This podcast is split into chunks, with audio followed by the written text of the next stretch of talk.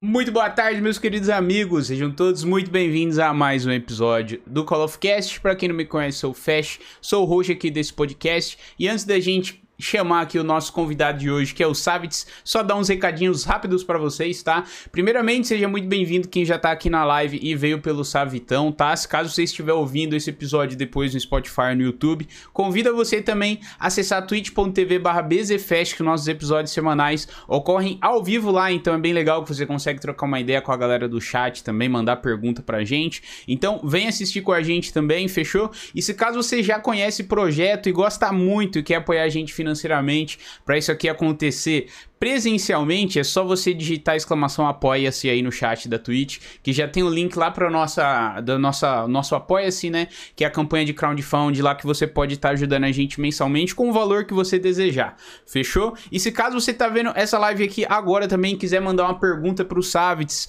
e deixar registrado sua pergunta e também dar uma contribuída com esse projeto, exclamação pergunta aí no chat, mas qualquer contribuição a partir de 100 bits você tem direito a fazer uma perguntinha que a gente lê no final do episódio. Fechou? Fechou? Lembrando que você não é obrigado, é claro, se você quiser ficar mandando aí pelo chat também, é, interagindo, direto, eu tô dando uma lida também. Se for uma pergunta interessante, eu posso ler também. Mas se você quiser ajudar, tá aí essa opção também, fechou? Então, sem mais delongas, vamos para o episódio de hoje. Seja muito bem-vindo ao Call of Cast, senhor Savitz.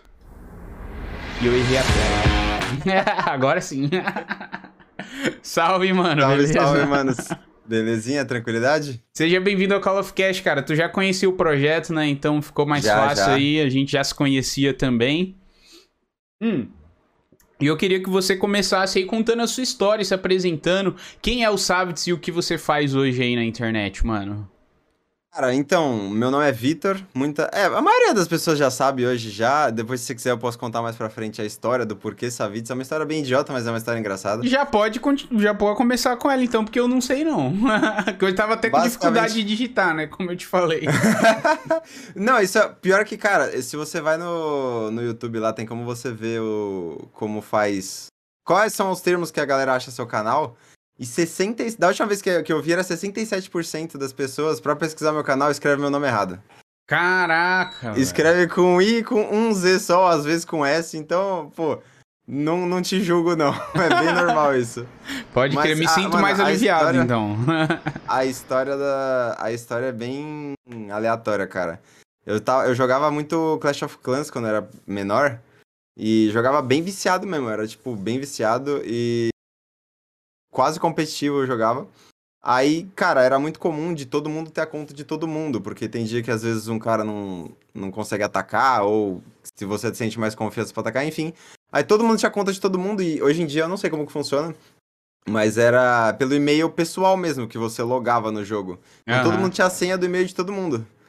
Aí um dia um maluco tretou com geral lá do, do, do coiso e Tipo, tinha umas comunidades de, de Facebook, os caramba lá. E o maluco criou um Twitter com. fingindo que era eu com o meu e-mail. Caraca! E, e o meu nome é Vitor Savioli. Aí ele colocou Savit. Aí, tipo, eu vi isso aí, a gente resolveu as coisas lá, tudo. Só que eu falei, caraca, que nome da hora, mano. Eu usava, mano, eu usava um puta nome. Isso acho que eu nunca falei, eu usava um puta nome bosta, mano. Eu usava Kraken nas, na, na, na ID no jogo. Mas beleza. Ah, menos mal, falei, velho, menos eu, mal. Eu falei, caraca, isso aqui é mais legal do que meu nome. Que eu uso agora. Aí eu, pô, peguei e enfeitei, né? Coloquei o Y e o Z. Uhum. E virou isso aí. Aí quando eu fui criar o canal também, aí eu. Eu pensei bastante no que, que eu ia colocar. No, no nome que eu ia colocar, porque tinha que ser um nome pô, porque colocar Vitor Savioli de, de canal do YouTube, eu falei, pô, vai ficar uma merda, ninguém vai. Nome real, aí, né? É, aí um dos caras que eu assistia bastante, pô, é que seu amigo, o Doubles, eu falei, pô, Doubles. Doubles é o nome que você, pô, você pensa Doubles, só tem um. Então, aí eu falei, ah, vou colocar Savitz mesmo e, e pegou. Aí hoje em dia é muito raro alguém me chamar de Vitor. Eu acho que, tipo, tirando da minha família, não tem ninguém que me chama de Vitor. Caraca, é só mano. Então... Até os meus amigos pessoais me chamam de Savitz. Ah, mas da, fora da internet também? Sim, fora da internet também. Meus amigos pessoais me chamam de Savitz e... Ficou. Caraca, que da hora, velho. É bom que pelo menos fixou bem, né? E eu não sabia que Olha o saiu, ia... pateta. Olha aí, mano, aí Dublito, aí ó, você, o, o seu nome foi incentivo pro cara aqui ter um nome melhor do que Kraken, velho. É nóis, Dublito, tamo junto, velho. Dublito é um monstro, mano. E tu jogava Clash of Clans, chegou a produzir algum conteúdo do jogo na época, não? Desde quando você tem seu canal? Não, não cheguei a produzir nada na época, porque eu, eu até tentei, eu até tentei, mas, cara, como era tudo muito antigamente, era tudo mato. Então, pra você fazer no celular, eu tinha um iPhone 5 na época, acho. Pra fazer Aham. isso aí no iPhone 5, cara, era uma mutreta absurda, porque não existia. Hoje em dia é uma delícia. O iPhone você vai lá, scrolla a tela e você, grava. Só apertar um botãozinho, né? Isso. Antigamente não existia isso. Literalmente, pra você gravar sua tela do iPhone, você tinha que fazer um root no telefone. Senão, é- era muito merda. Se não pagar uns aplicativos que era tipo 100 reais por mês. Aí acabou que eu nunca fiz nada. Eu tentei fazer com os aplicativos pirata, mas ficava um lixo. Então, aí eu nunca gravei. Eu, na época do MW3, mano, eu postava algumas Moab que eu pegava, mas só, cara, eu fazia uma gravação bizarra. Eu tinha um móvel na sala, eu pegava o móvel, deixava ele de pé, É. aí eu colocava a câmera apoiada, era uma, mano, era, a câmera, aquelas câmeras de velho mesmo, tá ligado? Que Cybershot lá, né? Era tipo isso. Colocava a câmera gravando a TV de tubo e upava o vídeo no YouTube com uma música que o próprio YouTube colocava. Então era basicamente isso. Eu não tenho, infelizmente, eu apaguei isso aí faz muito tempo. E É, eu queria ter essas gameplays, pô, pô, seria bem da hora de ver. Mas aí eu comecei, comecei assim, mas, pô, nunca levei a sério, nunca é, foi nada. E basicamente eu sou formado, eu, fi- eu fiz na Fatec Hidráulica, quatro anos, cursei, me formei. Aí eu fui fazer, trabalhava mais ou menos na área, só que eu não curtia. Aí eu fui fazer é, engenharia civil Uhum. e fiz seis meses, arrumei um estágio e depois em dois meses de estágio eu não aguentava mais, cara. Para- Parabéns aos engenheiros civis aí, vocês são incríveis porque eu trabalho é uma merda. Trabalhar em obra é simplesmente uma coisa. é, tem que gostar de brigar com os outros, de gritar, de ser um grandíssimo filho da. Mas enfim. Tem que, tem que ser assim e, e era, era um absurdo, cara. É, eu trabalhava 12, 13, às vezes 14 horas por dia no estágio. Caraca. O engenheiro ainda ficava puto que a gente saía da obra às 7 da noite, sendo que a gente chegou às 6 da manhã. Mas enfim, aí, cara, eu falei, ah, mano, isso aqui não é pra mim, não, não, não- chega, não vou me matar aqui. Isso daí ainda vai Tá contra as leis trabalhistas, porque se eu não me engano, Não, aí estagiário é vai- só 6 horas por dia, não pode mais le-. Exato, e fora que estagiário, não, beleza, tipo, se eu trabalhasse 12, 13, 14 horas e ganhasse por isso, ainda vai, tá ligado? Só que estagiário, como você não pode trabalhar mais de 6 horas, a gente trabalhava nas mutretas lá, então, literalmente eu trabalhava de graça, 12, 13 horas por dia. Caraca, que bizarro, mano. E era, e era uma, das, uma das maiores empreiteiras do, de São Paulo. Se fosse, tipo, uma das menores. Cara, é tudo ruim, enfim. É, eu não, aí eu não gostei. Em duas semanas eu pedi demissão. Duas semanas, Aham. dois meses eu pedi demissão. E falei, mano, eu vou criar um canal no YouTube. E eu pedi demissão no começo de outubro. De que e- ano? 2019. Ah, pode crer. Eu comecei. Na... Foi 2019? É, foi no começo de 2019. Eu pedi demissão e eu falei, beleza, eu vou criar um canal quando lançar o MW, que é, ainda não tinha lançado. Aí eu fui ficando com o seguro fui ficando com o seguro-desemprego, organizei as coisas tudo. E comecei o canal gravando só com, com o PlayStation mesmo. No PlayStation, na TV. Eu ficava muito na casa da minha namorada também, então eu gravava na TV da sala dela e depois eu voltava pra minha casa, gravava na minha TV. Era uma. Nossa, horrível, muito ruim. Eu fazia. Eu, mano, a minha sogra quase me matava, porque ela- às vezes quando ela chegava em casa mais cedo, eu tinha. Mano, eu passava um fio de nylon no, no- na luminária pra colocar o microfone da, do, do fone do iPhone aqui pra ficar na frente da minha boca, porque senão ficava uma merda o som. Aí eu fazia várias, mano, várias mutretas pra gravar. A imagem era uma merda, porque eu tinha que gravar direto do Play pra jogar pra um canal secundário, porque eu não tinha, não tinha pendrive, não tinha PC pra fazer isso. Aham. Daí eu gravava direto no Play, jogava no canal secundário. Do canal secundário eu baixava no iPhone, é, no iPhone 7, aí eu editava pelo telefone. E do telefone eu upava no outro canal. Caraca, que a rolê, qualidade mano. ia pro inferno, tá ligado? Renderizou 15 A vezes. ia pro inferno. Aí, aí comecei assim, a qualidade era muito ruim. E fui evoluindo aos poucos, com o dinheiro que eu ia ganhar. Com o dinheiro que eu ia ganhando, não, né? Porque não, não ganhava dinheiro. Eu fiquei. Eu fazia vídeo. Desde que eu comecei, eu fiz vídeo todos os dias. E eu comecei no dia 25 de outubro, que foi o dia que lançou o MW. E Uhum. desde esse dia eu posto vídeo todos os dias. Hoje acho que a média é mais de um vídeo por dia, deve ser 1.1 vídeo por dia, sei lá, deve ter uns 700 dias de canal com 760, 770 vídeos. Caraca, mano. E eu demorei cinco meses pra monetizar o canal. Então, pra ganhar o primeiro centavo foram pelo menos aí 5 vezes 3, dá uns 160, 170 vídeos até monetizar o canal. Caraca, Aí velho. nesse meio tempo, enquanto eu tava desempregado, né? Da, que eu pedi demissão, eu, eu arrumei um trabalho, eu fui trabalhar no Itaú. Eu comecei a trabalhar no Itaú em fevereiro de 2020. Aham. Aí eu conciliava as duas coisas, canal com o banco, e veio a pandemia. Acho que a pandemia começou em abril. Eu trabalhei um mês só lá no, em loco mesmo, no, porque eu trabalhava na central, fiquei ali na Consolação. Aí eu trabalhei só um mês em loco e já fui direto pro home office. Aí, pô, foi uma maravilha, porque era uma correria desgraçada, pô, faculdade, canal, é, estágio, só que no Itaú eles são super certinhos, então você não pode passar um milésimo de segundo a mais do seu horário. E eles são muito flexíveis, com você pode chegar um pouco mais tarde, sair mais cedo. Se você fizer o que, que você precisa fazer, você pode fazer do jeito que você quiser. É basicamente isso. Aham. Então lá era muito legal por causa disso e. Aí lá eu aproveitei que tava de home office e eu conseguia fazer tudo bem organizadinho, bem rápido, fazer meus bagulho e já conseguia focar no canal também. Nesse meio tempo eu tinha comprado um Note, então as edições melhoraram, eu tinha comprado também uma placa de captura do pro console. Era só 720 a placa que eu tinha comprado na época, era uma Avermid LGP Lite horrível. Nossa, que placa ruim. Mas aí, cara, foi começando assim. E quando, conforme eu fui ganhando um pouco mais de dinheirinho, aí fui comprando, melhorando o setup.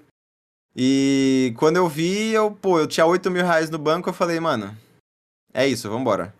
Aí eu comprei meu PC. Aí quando eu comprei meu PC, aí realmente. Aí saiu o Warzone, aí as coisas, coisas deslancharam do jeito absurdo e foi muito rápido.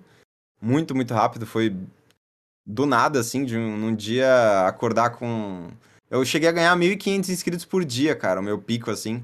Hoje em dia Caraca. isso aí não é nem o que eu pego por mês. Mas teve algum vídeo que bombou ou foi uma parada bem natural pela quantidade e frequência que você postava? Cara, teve um vídeo de notícia que. Mas ele não bombou, assim. Ele, tipo, pegou, sei lá, 40 mil views. Isso, pô, pra um canal que pegava as 500, 600 views por vídeo, foi um absurdo. Sim. Mas aí, depois disso, foi uma sequência muito, muito, muito, muito grande. E foi basicamente. Foi basicamente assim que eu comecei. Aí depois. Inclusive, quando eu tava trabalhando no Itaú, era da minha equipe, tinha eu e mais um estagiário só. Aham. Desse estagiário, é, ele é o IGL da Game Landers hoje, um dos melhores times do Brasil de Valorant. Aí, basicamente, eu e ele, a gente pediu demissão pra virar, pra trabalhar com a internet. Caraca, velho. E virou ele também, E né? virou ele também. Que da hora, mano. Ó, até o, o Pedro Oliveira ali deu um follow, obrigado pelo follow, mano. E falou até ali pra você, ó. Feliz em ver sua, sua evolução, Vitão. Assisto todos os dias. Pedrão aqui. é, esse é lindo. Pedrão lindo, maravilhoso. É nóis, tamo junto. É Pedrão, nóis, mano. Valeu pelo follow aí. Espero Tamo junto, seu gostoso.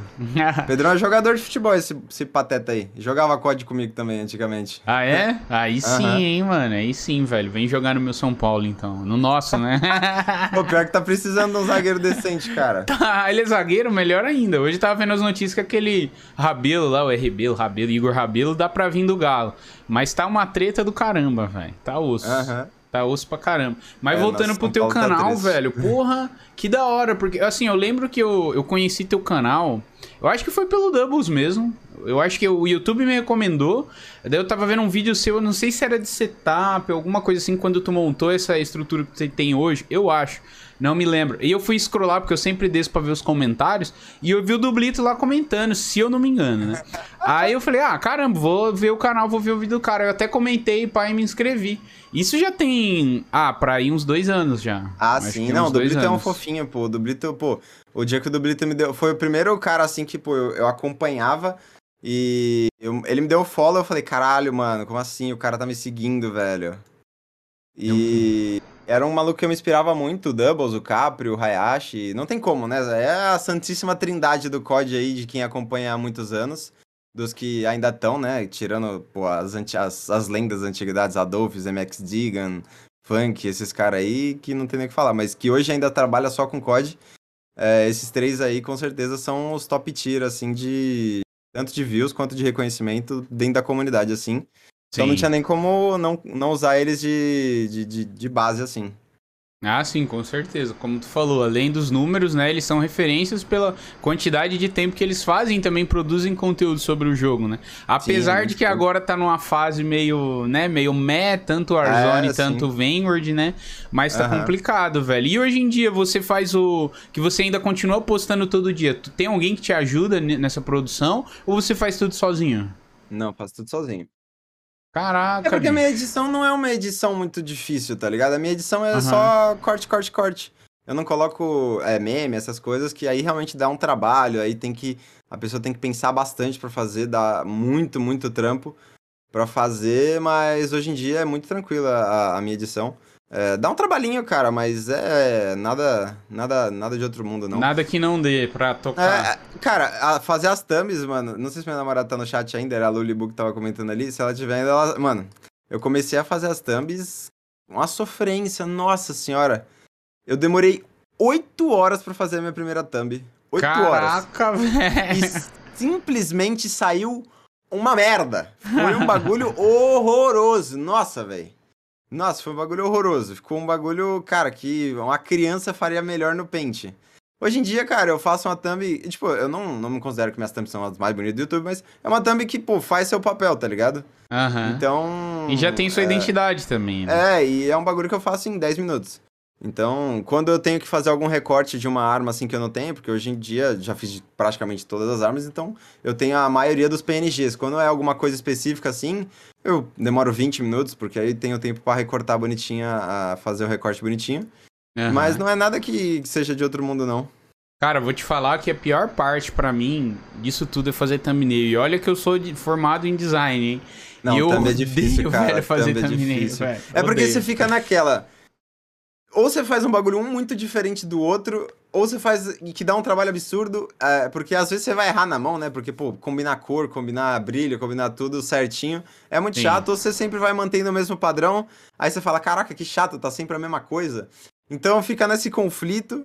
E. Porque, cara, hoje as thumbs de, de COD são basicamente iguais, tá ligado? Total. Principalmente dos top tiers. Barrinhas É, a- ali de overpowered, a. Barrinhas- Bar é, barrinha de overpower, de- quando é, quando é alguém mais conhecido, coloca a cara da pessoa com o efeitinho de, de brilho. É basicamente isso. Sim. E, e dá, mano, dá um trabalho, dá desgrossa fazer esses efeitinhos. A gente tem uns thumb makers muito bons hoje em dia, mas ficou tudo muito padrão, tá ligado? Sim, é o verdade. trabalho que os caras fazem é insano, mano. Tem, um, tem uma parte de thumb maker, o thumb, do, o thumb maker do Nine é muito forte. Tem, tem um monte de thumb maker, mas é, é tudo muito igual. Então eu sempre tentei não ir muito pra esse lado do igual, apesar de eu achar muito bonitas as thumbs. É, eu Uhum. tentei deixar com um estilo igual o Ogro, tá ligado? O Ogro, ele tem. a- as thumbs dele são simples. E só Sim. que são do estilo dele. Você olha, você bate o olho, não precisa nem ter a cara dele, você fala, beleza, vídeo do Ogro. Então foi É, mais ou verdade. menos nesse sentido que eu tentei fazer as minhas, assim. Que isso, Dublito. Só um parênteses aqui pra agradecer o sub gift, 5 sub gift presente. E o Josuka também que deu um subzão monstro. Muito obrigado pelos 26 meses, mano. Tamo junto demais. E o Vini também que mandou uns beats aí. Valeu, rapaziada. Se vocês quiserem mandar uma perguntinha, manda pra algum mod aí no chat, eles me, me mandam, beleza? Mas voltando aqui pra thumb, cara, achei interessante isso que tu falou, porque realmente é muito difícil hoje tu criar uma coisa nova. E eu Sim. lembrei de dois exemplos agora muito bons enquanto, enquanto você falava, que inclusive eu já falei pra eles quando eles vieram aqui no Call of Cash, mas o Photo e o e o Caprio, cara. O Caprio, tipo assim, tu entra no Caprio canal também. dele é, é Não, absurdo, Capro- né? não, As o corzinhas. O Capro ele tem porra. problema, mano. O Capro ele tem. Eu tenho certeza que ele tem problema. Não tem como, mano. Não tem É como. toque, né? Com certeza é toque. abre- É o que eu acho que muita gente nem sabe, mas se tu abre o, o canal do Caprio no YouTube com a visualização em tela cheia, literalmente o cara, ele faz o bagulho colorido certo, mano. Não faz sentido, mano. Fica os blocos, né? As colunas, Fica os assim, blocos de cor, cara. não- Mano, cara, ele é bizarro, mano. Ele é um nível. É um high level absurdo. Isso aí, pô, isso aí esquece. Total, verdade, mano. E o foto com aquelas thumbnail lá com os personagens 3D segurando o controle, pá. Eu acho aquilo muito foda. Claro que também é uma parada que é um investimento, né? Como você falou, tem muita Aham. gente boa na comunidade, mas querendo ou não, ainda mais pra você, que posta todo dia, mano. Imagina, pagar um thumb maker ali todo dia, todo dia, é, acaba que é um, é um investimento difícil no, no início, né? Sim. Mas, Pode falar, pode falar. Não só no início, cara. É, pô, são um, um trabalho de um thumb maker bom é caro, e tem que ser caro, porque, pô, é um puta trampo. É, isso é uma outra coisa, tem muita gente que tenta, pô, sei lá, negociar, ah, faz mais barato. Isso, eu não, nunca gostei disso, tá ligado? Por isso que eu nunca fiz thumb maker, porque eu sei que é caro é, e eu não tenho a visualização pra esse negócio ser um, uma coisa sustentável, pra eu pagar um thumb maker e um editor. Sairia basicamente tudo que eu ganho iria pra fazer a, a, as artes. Então eu prefiro uhum. pegar da minha mão mesmo fazer, porque eu gosto de editar, eu gosto de fazer essa, essas coisas. Óbvio que não é todo dia que dá vontade, mas não é um bagulho que é um peso para mim, não é um bagulho que. É um bagulho que já tá, já tá em mim, tá ligado? Eu sei que eu vou terminar o dia, é, antes de fazer alguma outra coisa, eu vou sentar, eu vou editar meu vídeo de amanhã, vou fazer a thumb e vou postar. Então eu perco uhum. uma hora, uma hora e meia de edição aí, somando edição, renderização, upar, os bagulho tudo. E, mas é um bagulho que já tá automático para mim. E, e, é caro esse, esse tipo de serviço. Então, eu sou um canal pequeno ainda, cara. Eu sou um canal muito pequeno que, se você comparar com os outros gigantes que tem aí, é, não tem nem comparação. Então, eu prefiro fazer. O Hayashi, pô, o Hayashi faz as thumb dele até hoje. É, é até ele pouco. Eu não sei se ele ainda faz, mas eu lembro que ele falou uma vez Sim, que ele, ele fazia as thumb faz... no editor de vídeo, não era no Photoshop, é, não, eu tá não ligado? Sei, aí eu não sei. Mas, não, mas tem, tem uns Dodó é que faz, tem uns caras que manjam muito. Eu acho que o Fredão também ele faz de vez em quando o editor do Zigueira. Ele faz ah. de vez em quando uns bagulho no, no, editor de vídeo. Não, mas aí, pô, os caras são outro, outro nível, tá ligado? É high é, level. Tinha que ser japonês. High level né? gameplay, isso aí. Não, total, velho. Como eu falei, eu odeio fazer thumbnail. Eu postei um vídeo esses dias de melhores momentos lá com os clipes de Elden Ring e tal. Aí eu falei, puta, mano, o que que eu vou fazer de thumbnail? Aí, obviamente, já joguei no, no YouTube lá é, melhores momentos Elden Ring, pra ver o que, que a galera tava fazendo que tava mais bombando, tá ligado? Porque querendo ou não, a gente que tá no, no início, assim, é bom a gente se, se inspirar mesmo em, em vídeos que dá certo. Porque ou é Nada o título, é thumbnail. Copia, Exatamente. aí, ó, aí qual que apareceu de cara pra mim? Funk Black Cat, o cara que eu sou puta que pariu, fã pra caramba. Falei, ah, vou me basear nisso aqui. E teve um cara nos comentários que achou e falou assim, ó, é, Funk, é, pode copiar Fast, mas não faz igual. Aí ele mandou um kkkk. Eu falei, ah, mano, tem que se inspirar nos melhores. Aí eu fiz um bagulho é, parecido. Cara, é... comentário de YouTube é um, é um negócio que é legal de você ler as primeiras duas horas de comentário. Depois que sai da tua bolha, esquece. Não lê. Ah, sim. Porque, Nossa. mano, é um. É um nossa, velho. Comentário de YouTube é um bagulho triste demais. E é uma comunidade bizarra, né, mano? Meu Não, Deus é, do céu. Tem é um bagulho absurdo. É um nossa. bagulho absurdo. Você lê uns bagulho que você fala. Não é possível que o cérebro da pessoa consegue raciocinar um. Mano, outro dia eu postei um, um, um, vídeo, eu matei 40 e poucos em Rebirth. O cara literalmente, ele falou: Não, vocês são muito idiota de acreditar nisso, já vi a live dele. Mano, olha as ideias do cara ele simplesmente faz a, a private com os amigos e pede para ficar dando kill para ele, para ele postar essas gameplay de, de muita kill aí. Vocês são tudo burro. Eu vejo a live dele direto, ele tá fazendo isso sempre. Cara, da onde o maluco parou o dia dele e falou: beleza, deixa eu inventar um bagulho totalmente sem sentido e deixar nos comentários aqui. E tinha uma porrada de like, tá ligado? Você fala, mano. É foda, né? É uns bagulho que Mano, se, se, se, o psicotécnico do Detran fosse olhar comentário das pessoas na conta no YouTube, não, não, não aprovava 70%. Às vezes a fanfic é tão. A mentira é tão grande que o cara engana até ele mesmo, né? E não, é, é uns bagulho absurdo, cara. É uns bagulho absurdo. Se o psicotécnico dependesse de ler comentário das. pegar o celular da pessoa e ver o que ela comentou nos canais do YouTube, não, não passava 70%, pô. Nossa, pode crer. Eu, eu, isso que eu tô percebendo também é assim no TikTok, velho. A galera do TikTok também tem um pessoal que, meu Deus do céu, é insuportável, assim. No meu uhum. canal pessoal, vamos assim dizer, eu não tenho tanto problema com isso, porque além de eu não ter muito alcance, é mais uma galera que me assiste ali, quem vê as lives e tal, então são mais meus amigos. Mas agora, nos comentários de corte do Call of Cast e nos TikTok também que eu posto, meu Deus do céu, é cada pérola. O bom é que o YouTube tem um ban muito da hora, né, velho? Você é, lá e já era. Nossa, é, é melhor e tem, a, e tem, a, e tem o, o, filtro de palavra, né, mano? Se é um bagulho que é um, um, bagulho maçante, que fica te enchendo o saco, coloca a palavra lá, o cara vai comentar, ele nem vai saber que o comentário dele não foi pra lugar nenhum, vai pro limbo, e é uhum. isso, vida que segue, tá ligado? O YouTube é muito, muito bom nesse sentido. Sim, total, total. Eu, eu lembro que uma vez eu tive um problema com isso, Foi uma parada que eu fiquei chateado, mas que não foi culpa minha, né? Um vídeo do Call of Cast, assim, do, de cortes bombou de um dia pro outro.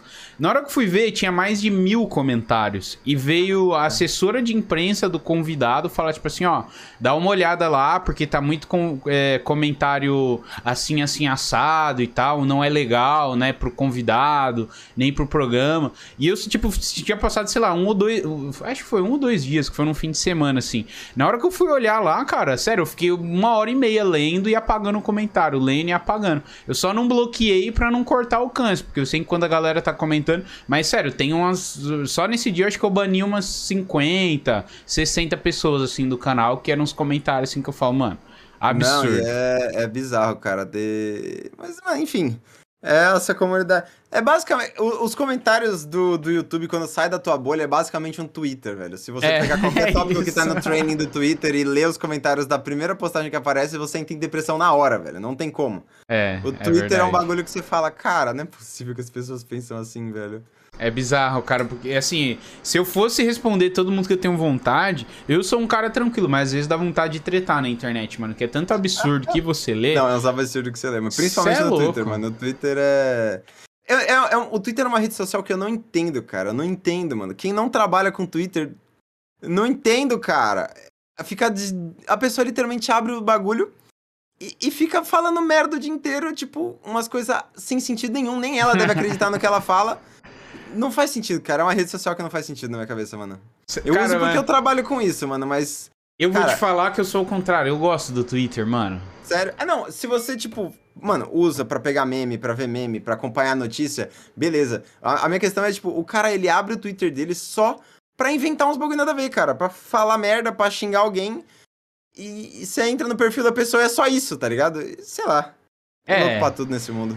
Só, só um parênteses antes de eu dissertar sobre isso, que a gente tava falando de edição em Thumb Maker e o, e o menino que faz, edita uns vídeos para mim, tá aqui no chat, o Bina, fica aí a recomendação, rapaziada. Quem tiver precisando de vídeos aí de highlights e pau, ó, contrata o Bina aí, que o menino é muito bom, tá? Não tem 13 anos de idade, cara. Com 13 anos eu comia terra, hoje o moleque edita mil vezes melhor que eu que fiz curso do bagulho. Então, contrata é, ele, mano, porque ele... Tem uns caras muito bom. O menino que fez a minha, a minha moldura também, ele... ele ele tem 14 anos, acho. O moleque já desenrola muito no, no, no, no programa que eu não sei nem baixar o programa.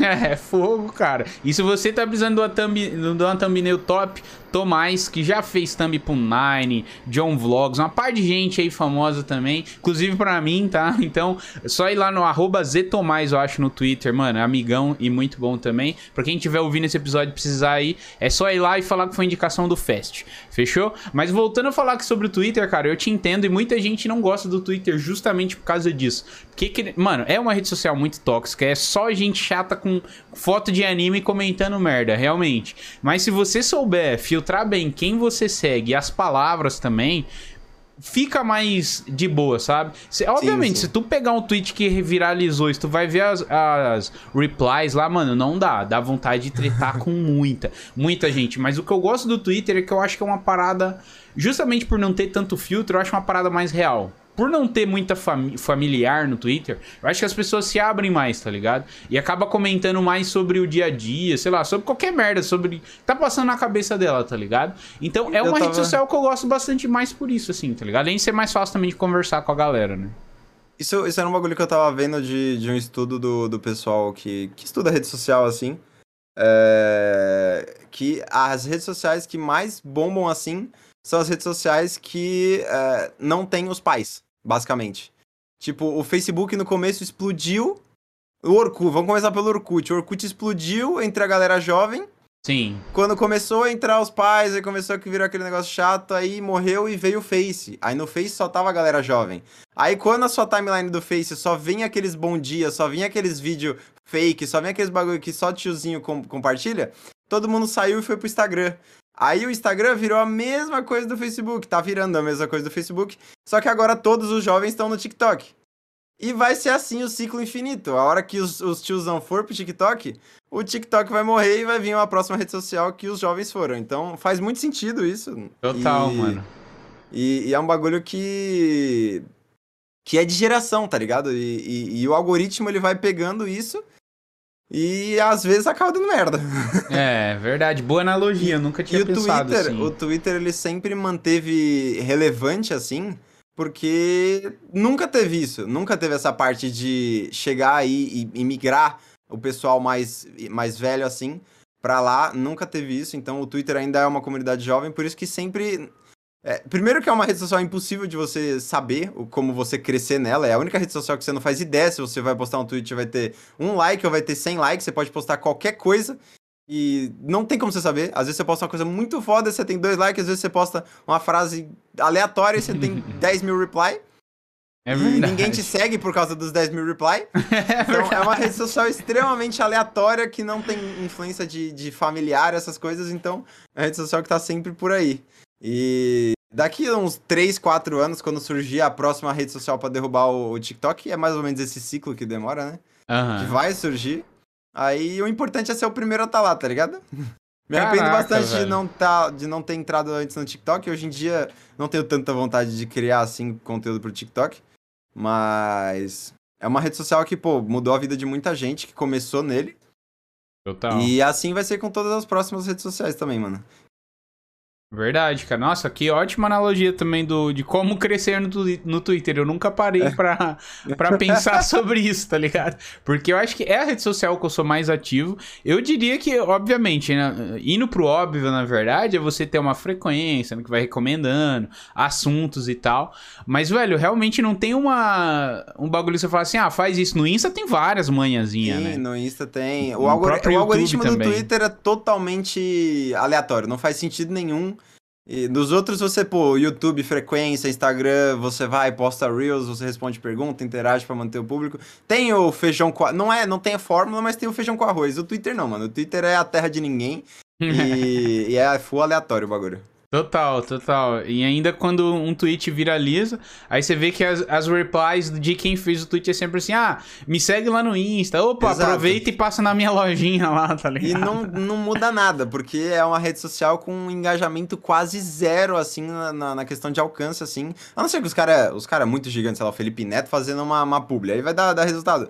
Mas pra, é muito difícil de, de engajar no, no Twitter, engajar e trazer resultado pra alguma outra coisa. É que nem o TikTok, cara. O TikTok é uma rede social muito da hora, só que é uma rede social que eu vejo muita dificuldade da rapaziada tirar o público do TikTok e, trazer pra outra rede social. Não sei se você tá trabalhando há pouco tempo com o TikTok também, mas, cara, eu sinto que é uma rede social que é muito, muito, muito difícil de você tirar o público dela e trazer pra sua outra rede social.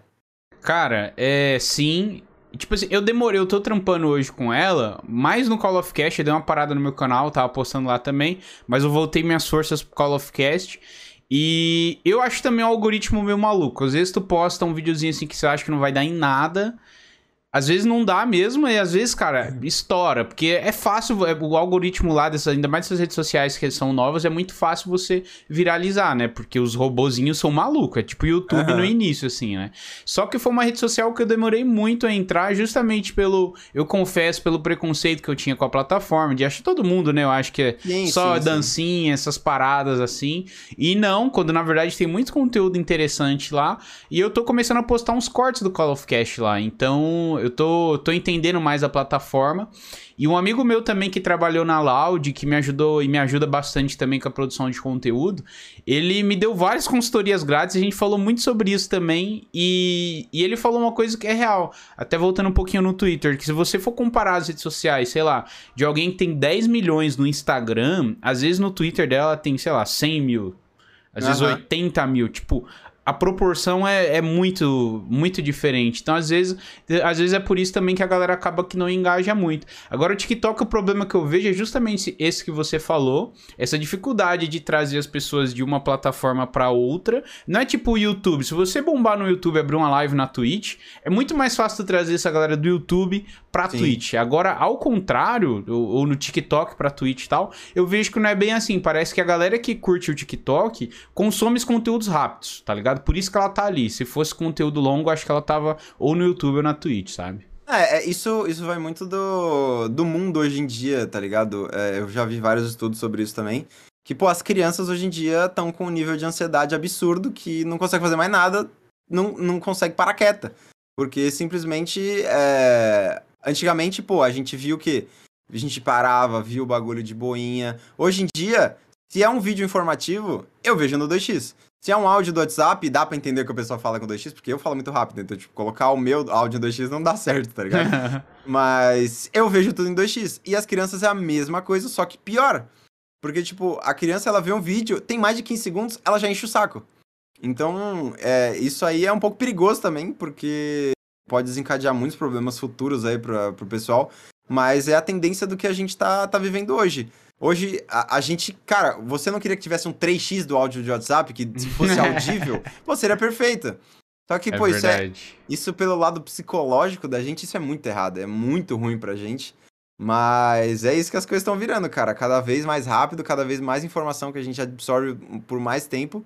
E por isso que o TikTok fez tanto sucesso, porque começou com 10 segundos. O TikTok, na verdade, ele veio do Musical.ly, não sei falar o nome da porra da rede social, mas era, era essa rede social que aí virou o TikTok. Por isso que começou só com dancinha, aí teve muito preconceito.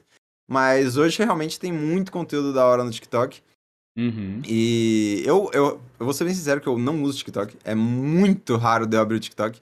Eu abri ontem e para postar um vídeo, anteontem, e vi um vídeo do Ogro, é, um react que ele tava fazendo de um mágico, que pegou mais de um milhão de views o react dele. E foi, pô, vi lá num vídeo de 3 minutos e fechei, tá ligado? Não é um bagulho que eu tenha necessidade de, tipo, scrollar para baixo e ficar indo. É, assim como no Insta, eu não consigo passar muito tempo vendo Reels, vendo essas coisas. Não é um bagulho que me prende. É, sei lá, se minha mentalidade já é muito de tiozão, não, eu não também é um bagulho sou que assim. me empreende. Eu também sou eu assim. Não, eu Nem vejo eu dois, tiozão. três reels, vejo esse bagulho que minha namorada me manda e, pô, fecho, tá ligado? Não é um bagulho que me prende, não é um negócio que eu vou ficar rolando o TikTok lá pra baixo, que tem gente que, pô, vê 70 mil vídeos de 15 segundos, quando vê às 6 horas da manhã tem que acordar às 7. Minha mulher é assim, cara. Ela eu não fica consigo. a- horas, a, minha namorada, horas. a minha namorada, ela tem tem alarme no, no- tem, alarme não, tipo aquela proteção do iPhone com você só pode ficar tanto tempo no aplicativo. Aí depois bloqueia o aplicativo pra ela. Só que, tipo, é um bagulho meio idiota, porque aí bloqueia o aplicativo pra ela, ela vai e desbloqueia. E continua vendo. é, meio foda, cara. Mas, cara, foi uma boa analogia aí de uso de rede social. Até a galera que tá aí no chat pode compartilhar com a gente aí a maneira que vocês usam. Mas eu, tam- eu também sou bem assim. O Twitter, por exemplo, é uma rede social que se deixar eu fico olhando toda hora. Porque, tipo assim, se acontece alguma notícia, alguma coisa, tudo sai primeiro ali. Sim, é. Então Twitter parece é que tu fica- que eu mais fico atualizando também. É, mano, parece que tu fica, sei lá, um dia sem entrar, parece que o mundo já é outro. Parece que você tá fora da, do bagulho, tá ligado? Sei lá, é, é muito bizarro isso. E os vídeos curtos, assim como você, acho que a gente tem idade parecida. É, eu- inclusive, quantos anos você tem? Deu 26. Ah, minha idade também. Então aí, ó, se somos tiozões ou não, a galera que vai dizer. Mas eu também não tenho muita paciência pra ver muitos vídeos curtos, não, cara. Twitter, eu fico o dia inteiro se deixar. Agora o Insta ali, eu sou igual você. Eu vejo um vídeo ou outro, vejo que a, que a minha mina manda também. Geralmente é um vídeo engraçado, ou fofinho de gato, alguma coisa assim. Exa- respondo a é, galera. exatamente isso. Respondo a galera e saio. Às vezes eu demoro muito pra responder no Instagram. Ó, fica a dica aí. Se você quiser falar comigo mais rápido, manda é, um arroba fast lá na timeline do Twitter, que eu vou responder muito mais rápido que o Insta, velho. Porque eu não curto muito Insta, mas infelizmente é primordial pro nosso trampo, né, velho? Ah, sim. não, não é uma escolha. Não é uma escolha. Hum. Aproveitando, como é que é a tua rotina de trabalho, velho? Como é que tu faz aí no seu dia a dia? Você tem um cronograma certinho? Você acorda tarde? Como é que é, mano? Cara, é, cronograma certinho, eu, de planejar assim, eu não tenho, eu não gosto de fazer o cronograma certinho, porque eu, eu trabalho com bagulho, isso é um bagulho que eu bato na tecla pra minha namorada também, porque ela gosta de fazer tudo, ah, eu tenho que fazer isso, ela senta e escreve tintim por tintim. Eu sempre falo, cara, se você faz um cronograma, querendo ditar tudo que você vai fazer, de, se você falha uma vírgula do seu cronograma, você já vai se sentir um merda. Então, trabalha sempre pra fazer o melhor, tá ligado? Trabalha sempre pra dar o seu melhor, e o que você conseguir tá ótimo. Se você deu o seu melhor, se você sentiu que você deu o seu melhor, tá ótimo. Porque se tu fizer um cronograma, eu tenho que fazer isso às 6 horas, isso às 7 e meia, isso às 8, isso às 10. Cara, a, a- a- serve pra estudo, serve pra qualquer coisa. Sei lá, eu preciso estudar três matérias hoje. Se você estuda duas e meia, você já vai se sentir um merda por não ter conseguido feito aquela outra metade. E já no dia seguinte você vai acordar com uma sensação ruim. É, às vezes você vai, pô, mano, já falhei ontem, não vou fazer hoje. Serve pra tudo na vida. Pra treino, estudo, pô, tipo, na academia. Ah, vou começar a dieta amanhã. Eu também era um exemplo disso, pô. Eu comecei a trabalhar com a internet e engordei 25 quilos. Depois que eu voltar, agora eu voltei pra academia já. Tô quase no. No meu peso, no meu peso certo de novo, já ainda vou emagrecer mais, mas é basicamente isso. Você fala, não, amanhã eu tento, amanhã eu começo. Quem tá tentando não tá fazendo, tá ligado? Você vai e faz o que você pode fazer. Se você pega para fazer, ah, eu vou planejar, não, aí segunda eu começo, aí segunda eu vou fazer isso, aquilo. Cara, estuda o que você precisa estudar para ter conhecimento para aquilo que você vai fazer e faz da melhor maneira possível. Porque eu não gosto muito de ter um cronograma, porque eu sei que se eu falhar em alguma coisa no meu cronograma, eu vou me sentir frustrado. E um dia frustrado, no outro eu vou falar, pô, mano, mas aqui já, já não fui ontem na academia, pô, não vou amanhã, ah, vou comer essa besteira. Então, sempre trabalho com. Tento fazer o meu melhor no, no dia e tento fazer o meu melhor no momento. Então, basicamente, depois desse showzinho aí de, de coach, a, a minha rotina é eu acordo às nove, aí eu vou pra academia, volto pra academia, faço meu almoço, eu já deixo meio tudo pronto, né? Porque correria não, não dá tempo, então eu só basicamente frito frango e pego o purê de batata que eu deixo pronto. Então, e esquento algum vegetal. Aí eu almoço e abro live uma hora. Então, das nove até. Eu vou pra academia, eu volto umas onze e meia, tomo banho, almoço, já abro live. Aí eu faço live das, da uma da tarde até umas sete, sete e meia. Aí eu fecho a live, janto, faço minha comida, janto. Depois de jantar, eu volto pro PC, sento, baixo o VOD é, edito o clipe, pego a thumb, faço a thumb, faço tudo certinho. Então, basicamente, 10 horas da noite, mais ou menos, 9 e meia, 10 horas, é a hora que eu paro e realmente acabou o que eu tenho pra fazer se eu não tiver nenhuma outra coisa sem ser o, o cotidiano. Aí, Sim. se tiver alguma outra coisa a fazer, algum assunto para resolver, algum documento para enviar, alguma coisa para falar com alguém, aí eu faço geralmente de noite, é, depois das 10, aí resolvo. E é o tempo que eu tenho, das 10 e meia até uma hora da manhã, assim, eu pego para jogar. Hoje em dia eu tenho jogado Valorant com os amigos, mas é basicamente esse, essa a minha rotina. Aí, dorme, acorda, dorme, acorda, dorme, acorda. Pode crer. Isso até é de segunda a sexta, ou fim de semana você Não, também faz segunda isso? a segunda, porque minha namorada, ela morava em São Paulo, ela se mudou em outubro, acho, novembro do ano passado. Aí agora a gente se vê menos, que ela tá morando em outra cidade, então a segunda a segunda eu tô trabalhando, tô fazendo dieta, academia, tu, segunda a segunda é literalmente a mesma rotina. Às uhum. vezes é meio foda, porque, pô, todo dia fazendo exatamente a mesma coisa. Mas é, eu gosto, então, vida que segue. É isso, cara. Importante. Por isso que não dá para você fazer um bagulho que tu não curte, né, velho? Exatamente. Se você precisar fazer isso por um tempo, é, ou por muito tempo também, você vai ter aquela vontade de fazer porque tu curte a parada, né? Porque, assim, fa falando por mim, a, a dificuldade que eu tenho desde sempre, eu sempre falo isso, que é, é, conciliar tudo. Igual tu falou de, pô, às vezes tu monta um cronograma, não consegue é, fazer tal coisa, já se sente mal, já quer, tá ligado? Já desanima. O que eu já tô fazendo hoje que tá me ajudando, por exemplo, que eu comecei, sei lá, na semana passada, que é quando eu sento no PC de manhã, eu acordo, sei lá, entre 8 e 9, já vou pro PC e já, já falo, tá, o que que eu preciso fazer hoje, tá ligado? Aí já vou anotando, ah, eu preciso divulgar episódio do Call of Cast, preciso chamar mais pessoas, preciso, sei lá, mandar mensagem, preciso postar vídeos, postar TikTok, já faço tudo, sabe? Até ah. a hora da live ali, que agora eu diminui o tempo de live para poder fazer outras coisas, que eu tava ficando maluco já. Às vezes eu começava a live de manhã, às vezes eu fazia live à noite, às vezes eu fazia live à tarde, e live eu senti com uma parada que não dá para ser aleatório. Live tem que não ser dá. realmente. É, tem que seguir um cronograma, senão não dá certo. E você até comentou da, da, da tua namorada, né? A gente tava conversando off-stream, você falou que vai se mudar pra lá, né? Sim, Daqui a um tempo, né? Tá animado? Daqui... Como é que tá aí o coração pra essa mudança? Tô, tô animado, cara. Ah, é da hora, né? Porque é, a gente já tá junto há muito tempo já. Não vou falar o tempo certo, porque senão vou errar, mas é oito anos pra mais. Então, e ela também não sabe, então não tem problema nenhum. ah, então de ela boa, achei que ela ia brigar com você. Não, ela deve saber menos que eu, então tá tranquilo. E então a gente tá, tá junto há muito tempo. E aí agora ela foi mudar lá pro interior, aí a gente começou a ver umas casas, só que lá é bem mais barato, então a mesma coisa que eu consigo alugar lá, com o preço que eu alugo um, um, um quadrado aqui. Sim. uma casa mil vezes maior dentro de condomínio. Então, é, aí a gente acabou decidindo ir para lá, porque também tem a, a, mãe dela lá, que, que pode acabar ajudando, porque, pô, não tem dinheiro pra comprar um carro agora. Então, uhum. aí acaba ajudando isso tudo. Mas, cara, eu tô bem animado pra, pra mudar. A única preocupação realmente é, é a internet, né? Porque, pô, foi o que eu falei, a única coisa que eu preciso é uma fibra. Só isso. Só me dá uma fibra, uma internet de fibra. Porque se eu tiver uma fibra para trabalhar, pô, tá tranquilo. Eu sempre quis morar no interior, eu nunca gostei muito de morar em São Paulo. É, São Paulo tem seus pontos bons e tem seus pontos ruins, né? Sim. Eu sempre gostei muito de natureza, muito de, de, Pô, o meu hobby é pescar. Então. A gente vai falar sobre isso ainda. Demorou. O... Basicamente, cara, eu não. Nunca gostei muito de São Paulo, pô, de sair daqui e, pô, é perigoso pra caramba São Paulo também. Minha namorada já foi assaltada do... uma, uma vez, duas vezes? Uma vez, acho. E. Então, pô, é, é um bagulho que é muito ruim, a segurança é muito ruim. Várias vezes ela saía do trabalho, do estágio dela, é, meia-noite, uma hora da manhã, ficava preocupado pra caramba, porque, pô, é, saindo uma mulher sozinha meia-noite, uma hora da manhã em São Paulo, hum, preocupa qualquer um. Então, pô, é muito ruim isso. E, pô, em, no interior é muito mais tranquilo esse tipo de coisa.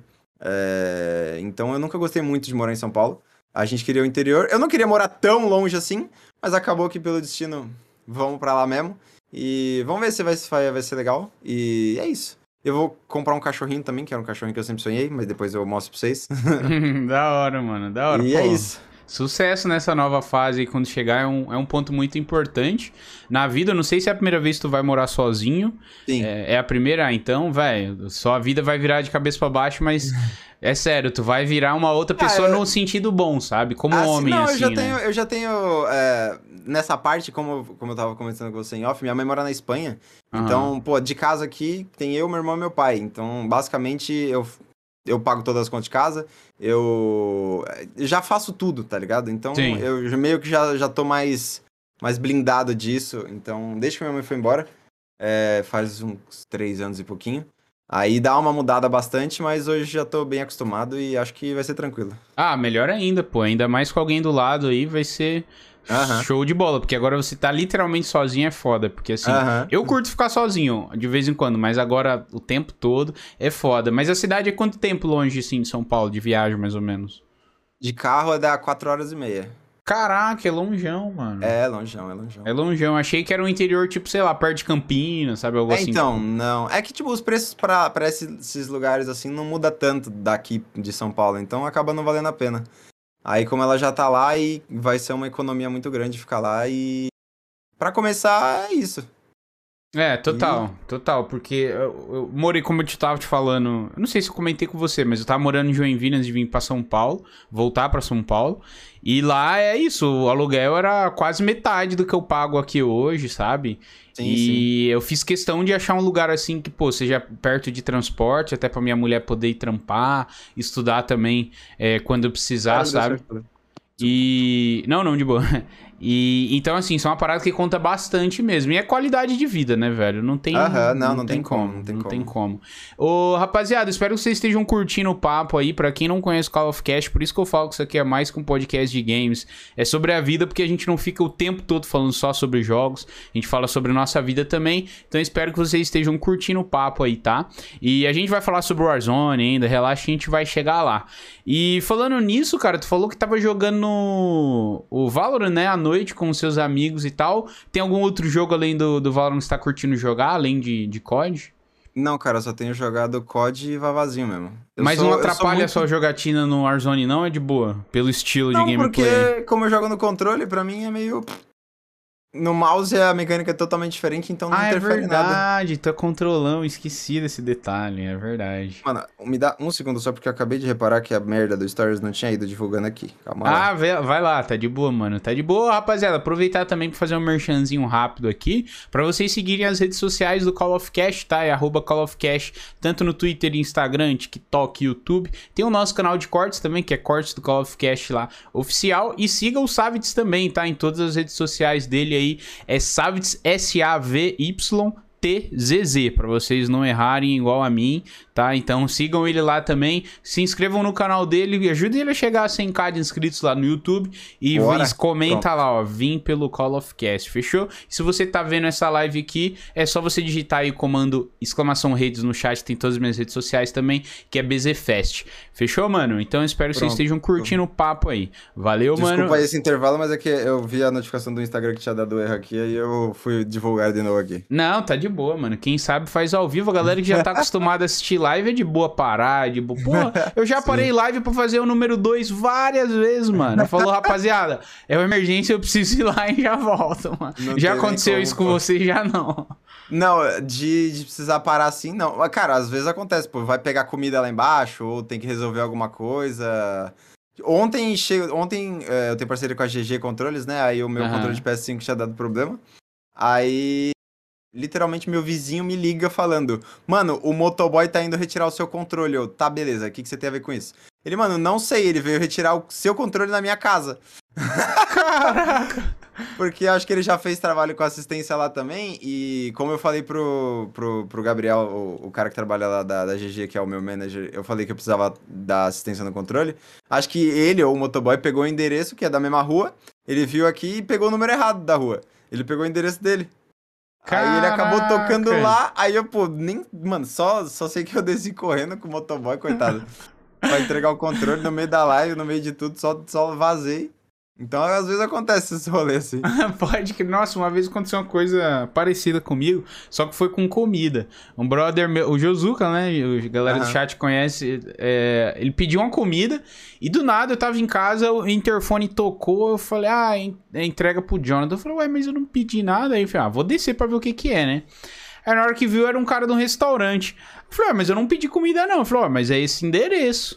Eu falei, ah, beleza, mano. A sorte que, eu, que ele decidiu checar de novo no aplicativo e ver o nome da pessoa que tava lá. Mas a treta que foi é, parece que ele tinha pedido já pro, pro meu endereço e já pediu também pra casa dele. Então o nome que tava lá tinha dois endereços, então mandaram pra outro. E eu tava todo Nossa. felizão achando que ele tinha feito uma surpresa, mandou um almoço pra mim, tá ligado? Topzera. Eu falei, ah, porra. Ah, mas quem É, nunca fez uma dessa daí, pô, não, não pede comida, porque já teve uma vez que eu pedi, eu tava na casa da minha tia, eu pedi, sei lá, mano, 50 esfirras, que pra, pra pedir no, no, no iFood pra, pra gente comer lá, Aham. mano, pedi 50 esfirras, simplesmente, não vi que o endereço tava na minha casa. E o iFood, é, ele tem o- os probleminha lá de, de às vezes não, não falar que o motoboy tá vindo, ele simplesmente aparece na tua casa e, tipo, nem parece que ele já pegou o lanche. Sim. E, mano, era, era inverno, pleno inverno. E eu não, mano, caralho, esse bagulho não chega, já faz uma hora e meia. Liguei lá no Habibs. Falei, mano, e aí, cadê as esfirras? Ele, moço, as esfirras já saíram daqui faz mais de uma hora. Beleza. Aí eu abri o aplicativo da iFood e eu falei, mano, que merda é essa, velho? Por que, que tá o endereço da minha casa aqui? Cheguei lá, o bagulho congelado, pô. Nossa, Nossa, o velho. bagulho todo frio, aí todo mundo morrendo de fome, que já, já tava todo mundo com fome, atrasou uma hora e meia ainda. Tive que ir pra minha casa, pegar o bagulho geladaço, colocar no forno, esperar esquentar, pra comer o bagulho requentado. mano. Aí parabéns pra mim, né, pô? Aí já perdeu o tesão da comida já, né? Não, e todo mundo puto comigo. o pior que aconteceu foi que foi semana passada também, foi com o Habibs, por ironia do destino. A gente pediu aqui, meu interfone tá com problema. E o motoboy chegou e o porteiro não conseguiu avisar, tá ligado? Aí ficou- foda-se. Aí a, a gente mandou mensagem no iFood, aí a menina lá do atendimento falou: Ó, o, o motoboy já voltou porque não encontrou vocês. Daí eu fiquei putaço, porque tipo assim, ah, o interfone lá não tá funcionando, então foda-se, tá ligado? Pode ir embora. ninguém mandou mensagem, ninguém tentou ligar, tá ligado? E foi isso. Aí o cara voltou com as esfias, as esfias tudo fria já. Fiquei aí é putaço, grave. mano. Fiquei putaço. Fiquei putaço, mas enfim, né, mano? Ô, uma outra parada que eu queria que você contasse pra gente, mano. É sobre a sua experiência streamando no Facebook, né? Tem pouco tempo que você voltou aí pra Twitch. E com a mudança dos preços aí no passado e tal, quebrou as pernas de geral, né? Todo mundo achou que ia ser bom, mas no fim não era, porque eles esconderam umas informações sobre Prime lá e tal, não divulgaram, na verdade, né? Então foi uma coisa que foi ruim, assim, pra geral. E eu queria saber de você, cara, como é que foi lá a experiência e o porquê você decidiu voltar também. Então, cara, é, desde que eles mudaram a política da, da Twitch, é, eu já tava com o pé atrás, porque realmente a gente não sabia como ia funcionar o Prime. Eles já, fala, já tinham falado do valor, né? R$7,90, com a gente recebendo só uma porcentagem bem pequena. É, então, com esse R$7,90 aí, eu já tava com um pouco de pé atrás, mas tinha a esperança do Prime manter o valor que a gente recebia. Era injusto o valor que a gente recebia também. Sim. Não era um bagulho que eu acho justo, porque é, eu tenho o contrato com a Twitch, quando você é partner, você pode fazer o 70-30. O, o contrato tradicional é 50-50 no, no Tier 1, que é o Prime e o Tier 1. Então, quem tem, o, quem tem a parceria com os requisitos lá consegue solicitar ah, o, o contrato melhorzinho. E o meu contrato é 70-30. Então, pra mim já não afeta Hum. Afeta, óbvio que afeta, mas ainda é, ainda é melhor do que pra vocês. É, que é muito pouco, pô. É muito pouco hoje em dia o que a gente ganha. E antigamente era muito, eu concordo que era muito. Tipo, antigamente acho que eu ganhava 2 dólares e 25 por, por sub. Dava tipo, na época que o dólar era 5 conto, dava 14 reais por sub. Sim. Então, tipo. E a maioria era Prime, né? A maioria era Prime, 14 reais por sub, um bagulho que eles pagavam 9 e realmente a conta não fecha. Mas aí diminuir esses 14 pra 3 reais me pega um pouco, tá ligado? aí é triste. Mas enfim, aí quando tava acabando o. Acabando aquele benefício que eles deram de graça pra todo mundo lá, né? Só se streamasse, se colocasse a tela preta e os caramba lá na. Fazendo live de cumprindo horas. Aí eles tiveram um puta prejuízo com isso aí, pô. E não faz sentido nenhum isso aí que eles fizeram. Foi Sim. literalmente tapar um buraco que eles mesmos abriram de um jeito errado. E hoje em dia a receita é muito, muito, muito menor, é muito difícil. Mas o Face, cara, ele veio no. veio para todo mundo, né? Foi uma leva absurda do Warzone indo pro Face. Sim. E. E pra Trovo também, né? É, pra Trovo foi bastante gente também, mas, cara, é, é, o que eu falo. Quando a Small é demais, Santo desconfia, né? A Trovo foi. Ninguém mais faz live lá porque simplesmente. Era aquele bagulho, é o programa Trovo 500, venha ganhar muito dinheiro e tal. Quando tem 500 streamers, é beleza. Quando tem 5 mil, pouca gente vai pegar os benefícios. Então acaba que é um bagulho. Enfim, não streamei lá, não posso falar mal da plataforma também, pelo amor de Deus. Sim, sim. Mas foi o que eu fiquei sabendo. E a questão do Face é que o contrato deles é realmente muito bom, financeiramente é muito bom o contrato do Face. Só que o problema é que eles são muito, muito, muito, muito, muito, muito, muito despreparados, pô, simplesmente. É, a, a, a gente tinha assistência zero em questão da plataforma. Se a gente tinha um problema, era muito difícil de resolver.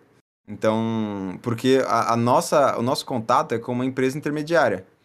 É, daí a gente sempre tinha vários, alguns problemas lá, era meio difícil de resolver. Enfim, mas agradeço muito ao Face pela oportunidade de streamar lá. É uma plataforma que ainda precisa melhorar muito. É, tem muitos problemas, a maioria da rapaziada não gosta de, de assistir live lá. Mas, mas foi isso, foi muito legal. Fico feliz de eles terem aberto as portas, mas falta um pouco nessa questão deles serem mais transparentes com os criadores. Porque eles vão, eles vão, faz um contrato com a gente. E e a gente não tem muito um beleza, mano, você tá indo bem, um beleza, mano, você precisa melhorar isso, sua média é melhor, para você manter o contrato é isso. Simplesmente num dia chegaram e falaram, você tá demitido. Basicamente isso. Tá ligado? É, deu quatro meses, falaram que tiveram uma, uma avaliação e decidiram encerrar o contrato. Sem mais nem menos, sem nunca ter passado um feedback pra gente se tava indo bem, se tava indo mal, se era o que eles esperavam, se não era. Minha média de views era até boa lá, então, cara, sei lá, velho, simplesmente falta um pouco ainda. É uma plataforma que tem tudo para ser boa. É, os valores que eles oferecem são muito bons para os criadores, mas que falta um pouco nessa parte de suporte, de explicar o que está acontecendo, de realmente dar o suporte para o criador. Mas agradeço muito a oportunidade lá, fiquei quatro meses lá e eles mandaram todo mundo embora. Basicamente, acho que deve ter ido uns 20 streamers em novembro. Em quatro meses depois, acho que deve ter voltado uns 16, 17. Caraca, velho. Pelo mesmo motivo. Bizarro isso, porque assim, isso é uma reclamação recorrente. Pelo, pelo menos o, o feedback que eu vejo da galera que sai é exatamente o mesmo há um bom tempo já, porque. Sim, exatamente. Na época que, sei lá, até o Patriota, saiu o David Sim. Jones, sabe? Essa galera assim que já é maior. E todo mundo reclama de Igor 3K, o próprio. É, uh -huh. Como é que fala? Rato Borrachudo, Monark. Ele ficou bem mal da cabeça e parece que eles até tinham um bagulho de exploração lá também, enfim. Mas o lance que eles reclamaram também é do feedback, né? E da plataforma também, que não funciona bem e tal. E é bizarro, né? Porque eles têm grana para investir, é, tanto que pagam muito bem os criadores, como você falou, é um contrato legal, um valor legal até, até porque senão, né? Qual é o atrativo de sair da Twitch, né? Que é a melhor e uhum. maior plataforma. Mas é bizarro que mesmo depois de tanto tempo aí, eles continuam, né, cara? Com essa Sim. defasagem, pelo menos nessa parte aí de, de feedback. É muito difícil, né, cara? A gente tem os dois monopólios muito grandes. Live é Twitch e... E vídeo é YouTube, cara. Tanto que... Não tem outra plataforma que chega perto do YouTube. Pô, se tivesse outra plataforma parecida com o YouTube, pra gente, criador de conteúdo, ia ser sensacional. Mais uma fonte de renda, lindo maravilhoso. Sim. Só que não tem, tá ligado? Não tem nada para bater diferente. O YouTube é uma plataforma que eu gosto muito, cara, porque eles basicamente, eles não tinham obrigação nenhuma de pagar a gente. Eles literalmente fazem anúncio e ainda falam, Tó, tô, pega aqui 40% dos nossos, da nossa... Não, é mais, né? Acho que a gente ganha 60, eles ficam com 40 do, do, dos anunciantes, né? Do contrato uhum. que eles têm com os anunciantes. Então, pô, eles ainda oferecem um, um, um, coisa pra gente, dá muito dinheiro se você tiver muita view. É, ainda vamos chegar lá. Então, daqui, pô, of Cast pegando um milhão de views por, por vídeo. Amém. Amém. Então, pô, quando a gente quando a gente chegar lá, a gente também vai ganhar muito dinheiro. Por enquanto, realmente com pouca view não é tão fácil. É, mas é, um, é uma plataforma sensacional, cara. Eu devo muito, praticamente tudo que eu tenho ao YouTube. A Twitch ainda falta um pouco. Tudo bem que a comunicação de nenhuma dessas plataformas é boa, tanto do Face quanto do Twitch quanto do YouTube. É, a comunicação do, com o criador é sempre uma merda. Então, é, aqui, se a gente tiver um problema, reza. Os maiores caras daqui têm problemas e eles não têm nenhum suporte. Imagina a gente. Então, assim também é no YouTube. O YouTube ainda dá um pouco mais de moral para alguns criadores muito grandes e tal. Mas ainda também é algo muito rudimentar que eles precisam melhorar bastante. E foi um bagulho muito rápido para todo mundo também, né? Porque há cinco anos atrás isso não era uma profissão. Sim. Há cinco anos verdade. atrás a rapaziada tirava uma graninha e é isso. Hoje em dia é a profissão de muita gente e eles, e eles por parte da plataforma, não precisam profissionalizar muito isso ainda. Verdade. E tem verdade. que ver se é interessante para eles também, né? Porque é. tem que ser financeiramente interessante para eles dar esse suporte pra gente. Nossa, até voltando um pouquinho no nosso papo que a gente tava falando do ciclo das redes sociais, e, nossa, pra live e vídeo é difícil, né? É, chegar uma plataforma assim que. Ah, daqui a três anos o YouTube vai. Sabe, igual a gente tava falando, sei lá, do Instagram, do TikTok. Uhum. Do YouTube tu não consegue. Tem até o Monark, até que voltou a fazer o podcast dele, tá fazendo em outra plataforma, acho que é Rumble o nome. É, Rumble. E, sei lá, não sei como é que funciona e tudo mais, mas é, é difícil. Entrei pra véio. dar uma olhada lá, mas não tem nem coisa em português. É, é muito rudimentar ainda, tá ligado? Não tem. Sim. Não é pra pra gente. Sim, a única plataforma, acho, de lives, pelo menos, que chegou, sei lá, fazer um barulho bom, assim, e que ficou bastante tempo foi a Mixer, né? Que acabou depois de um tempo uhum. aí. Mas agora para vídeo é bem complicado, velho, é bem complicado. E você Sim. acha que teve alguma coisa assim que, que você fez de diferente e tal? Ou melhor, o que, que você acha que foi o teu diferencial para dar um boom no teu conteúdo e nos teus números também aí no início? Cara, é, primeiro, um, um, bastante estudo. Estudei muito algoritmo, a plataforma, a constância, é, sempre buscando o que estava em altas. Estudar bastante, tipo, a, a galera acha que fazer vídeo é só fazer vídeo, mas não, você tem que pesquisar muito, estudar muito como funciona, onde você está inserido, como, como melhorar, como fazer. Óbvio que não tem um feijão. A fórmula, foi o que a gente estava conversando. Mas tem um feijão hum. com arroz e se você fizer, pode ser que dê certo. Então eu estava começando a dar certo. E eu tinha uma estrutura muito boa já. Eu acho que eu tinha uns 1.500, 2.000 inscritos em, em 7 meses de canal. Não, 7, 8, 9 meses de canal mais ou menos, quando saiu o Warzone. Uhum. Aí quando saiu o Warzone, aí, pô, aí explodiu. É, é o que eu falo, era um bom trabalho. É, eu tinha estudado bastante para estar tá preparado para isso. E quando veio o Warzone foi o, o, degrauzinho. Óbvio que se não fosse o Warzone, a jornada tinha sido muito mais lenta, tanto a minha quanto de 90% dos criadores que hoje estão em alta por conta do Warzone. Mas é isso, saber aproveitar a oportunidade. Tudo que eu quero hoje é que o Warzone 2 seja metade do hype que foi o Warzone 1, porque hoje com uma comunidade de 90 mil inscritos já dá para alavancar isso bem também. Total. É... Ou surja outro jogo, mano, que seja legal de jogar, que eu gosto de jogar, porque a gente vem numa sequência aí muito grande de jogo que hypou muito, que mudou a vida de muita gente. A gente começou com H1Z1 mais ou menos, teve um, um, um barulhinho. Mas foi uma sequência muito grande de. Eu não lembro exatamente a ordem dos anos, mas foi Fortnite, que chegou revolucionando tudo. Depois a gente veio o Apex, que também mudou a vida de muita gente, muito criador de conteúdo. É, o Free Fire, que não precisa nem comentar. É, veio o Warzone, então são, foram quatro, quatro hits absurdos em quatro anos seguidos. Então a gente já tá aí há dois anos sem nenhum hit muito grande, sem nenhum hit muito absurdo.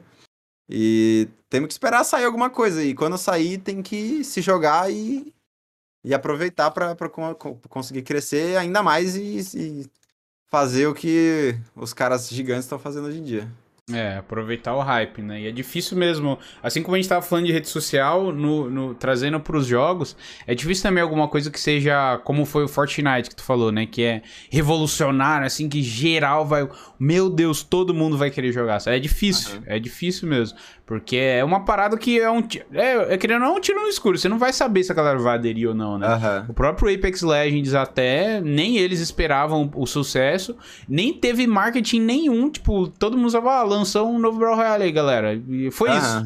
Aí explodiu do nada, né? Aí teve, obviamente, os seus altos e baixos. Mas aí que tá, quando você produz conteúdo de um jogo, no seu caso, por exemplo, e dos seus amigos também, como é que vocês buscam ânimo pra continuar jogando um jogo até mesmo sem vontade e tudo mais? Porque a gente sabe que o Warzone também passou por diversos problemas e demoram muito também pra arrumar. E falando por mim, uma parada que me fez também parar de jogar o jogo assim por completo, uma das, né? Mas e pra vocês que vivem da parada, como é que é, mano? Cara, eu tenho muita sorte de não enjoar, tá ligado? Porque é o que eu falo, eu digo que eu sou uma putinha do COD há 13 anos e assim continua.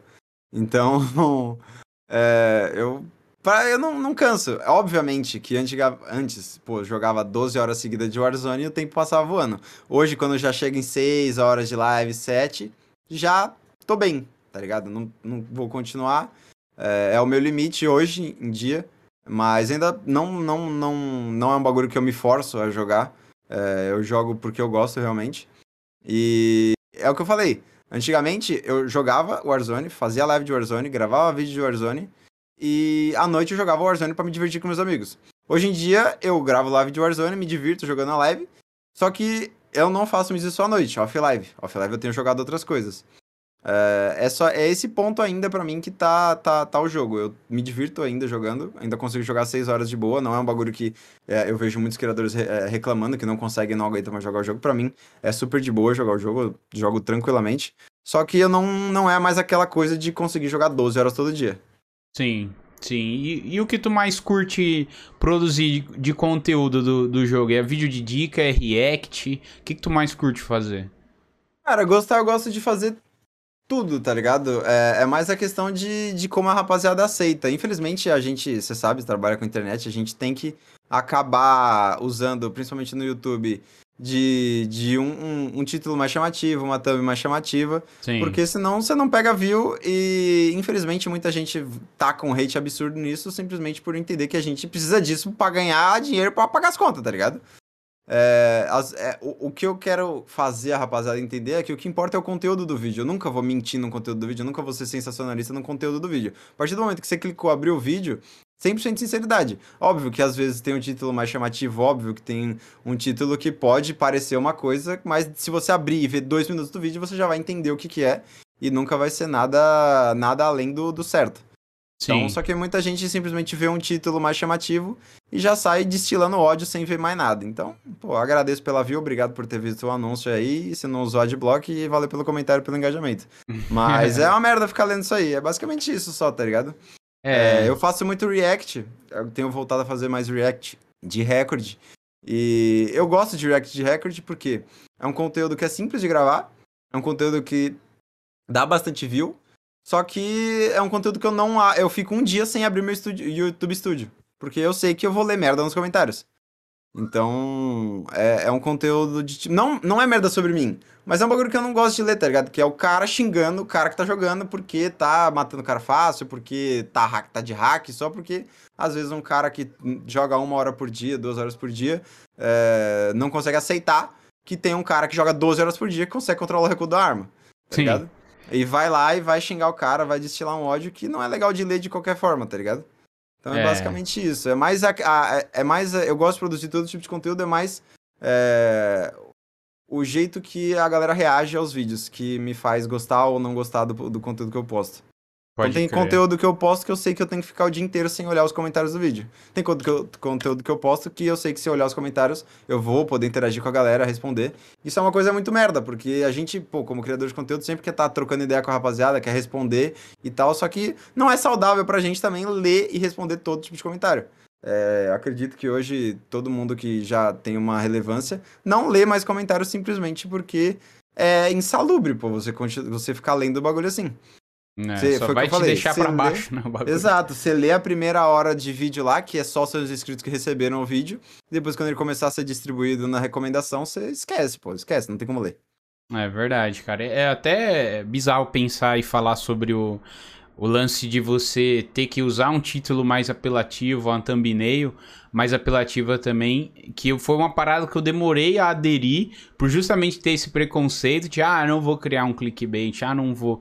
Mas se você não fizer isso, velho, parece que o bagulho não engata, não engata às vezes, principalmente você... corte. Exato, exatamente. É só você pegar os vídeos que tem mais de milhão, pô, você vê uma thumb de, sei lá, do, do Você Sabia, é uns bagulho totalmente absurdo que não tem absolutamente nada a ver com o vídeo, mas, pô, o vídeo é interessante, é legal, e se, se eles usaram isso para ganhar mais view, o conteúdo é bacana, pô, tá válido, tá ligado? É, é o recurso que a plataforma te dá, você tem que usar, infelizmente, mas é assim. Sim, é o que eu sempre falo, tudo bem você usar um título ali que é chamativo, é uma thumbnail também, desde que você não esteja mentindo, né? Como Exatamente. tu falou, se abrir o vídeo e eu, eu já eu tive uns casos de uma galera reclamando, mas eu respondi lá, eu falei, mano, tu viu o vídeo mesmo? Tu viu? Exatamente. Prestou atenção? Porque o cara fala isso, tá ligado? Eu usei um, as aspas, tá ligado? E, e outra coisa também, geralmente a galera que reclama de clickbait só clica em vídeo que tem clickbait. Tipo, Exatamente tipo, isso. E tá lá comentando por quê? Porque é um bagulho Exatamente que chamou a atenção, isso. tá ligado? Então é muito... E tem muita gente com mente pequena, ah, fica fazendo esses clickbait sim, cara, é meu trabalho, hipocrisia, mano. Hipocrisia, É meu trabalho, cara, cara. é literalmente meu trabalho, eu preciso ganhar dinheiro. Você gosta dos meus vídeos? Ah, eu gosto dos seus vídeos, mas para com esse clickbait. Você gosta dos meus vídeos? Então apoia, assiste o conteúdo e não o título. Se você gosta, você ia clicar de qualquer forma. O título, entenda, não é para você. O título é para quem não me conhece, me conhecer, tá ligado? Então é, é basicamente isso. Ótima porque... definição, até porque o vídeo é de graça, né, mano? Então, Exatamente. Pode assistir de graça, velho. É bizarro, é bizarro. Mas é isso, gente. Depois desse desabafo aí, espero que vocês estejam curtindo o papo. Ô, velho, eu queria falar de uma outra parada polêmica aí, mas que não envolve você diretamente, que tá rolando aí nas redes sociais. Umas eu tô por fora, outras eu tô por dentro. Mas eu queria que você até explicasse a tua visão é, você que é um produtor de, produtor de conteúdo de Warzone e tal, que já tá muito dentro da comunidade há muito tempo. É, por que body shot é tão desrespeitoso dentro do jogo e por que isso causa tanta, tanta treta, tá ligado? Cara, então, essa última treta que teve não foi por conta do body shot. É, eu sei de algumas coisas, obviamente eu não posso falar, mas, cara, tem muita coisa. E não precisa citar nomes, tá? Só pra deixar não, sim, claro. obviamente, sim, obviamente. É, a... Vamos ver como que eu posso explicar isso aqui. A comunidade é obviamente dividida em alguns grupos, tá ligado? Tem grupos de streamers, é nítido, é óbvio. E toda a comunidade tem o seu grupo de streamers com a sua fanbase. E a sua fanbase, muitas vezes, ela gira em torno de como você age perante os outros streamers. Se você faz uma brincadeirinha ou outra que já é um pouco mais desrespeitoso, mas que vai passar batido na live ninguém vai se ofender, já inflama a sua comunidade para ser mais chato, para encher o saco de outra pessoa. E a gente sabe de bastidores, de comentário que tem pessoa fala em grupo que tem outra pessoa que também é incomum da outra. Então já chegou vários prints para mim de gente falando merda de mim. É... E no, no, caso da treta também de gente falando merda da pessoa, das pessoas envolvidas. Então culmina só no seu estopim, sabe? É basicamente. Não é só isso, pelo que eu vi também teve coisa falada.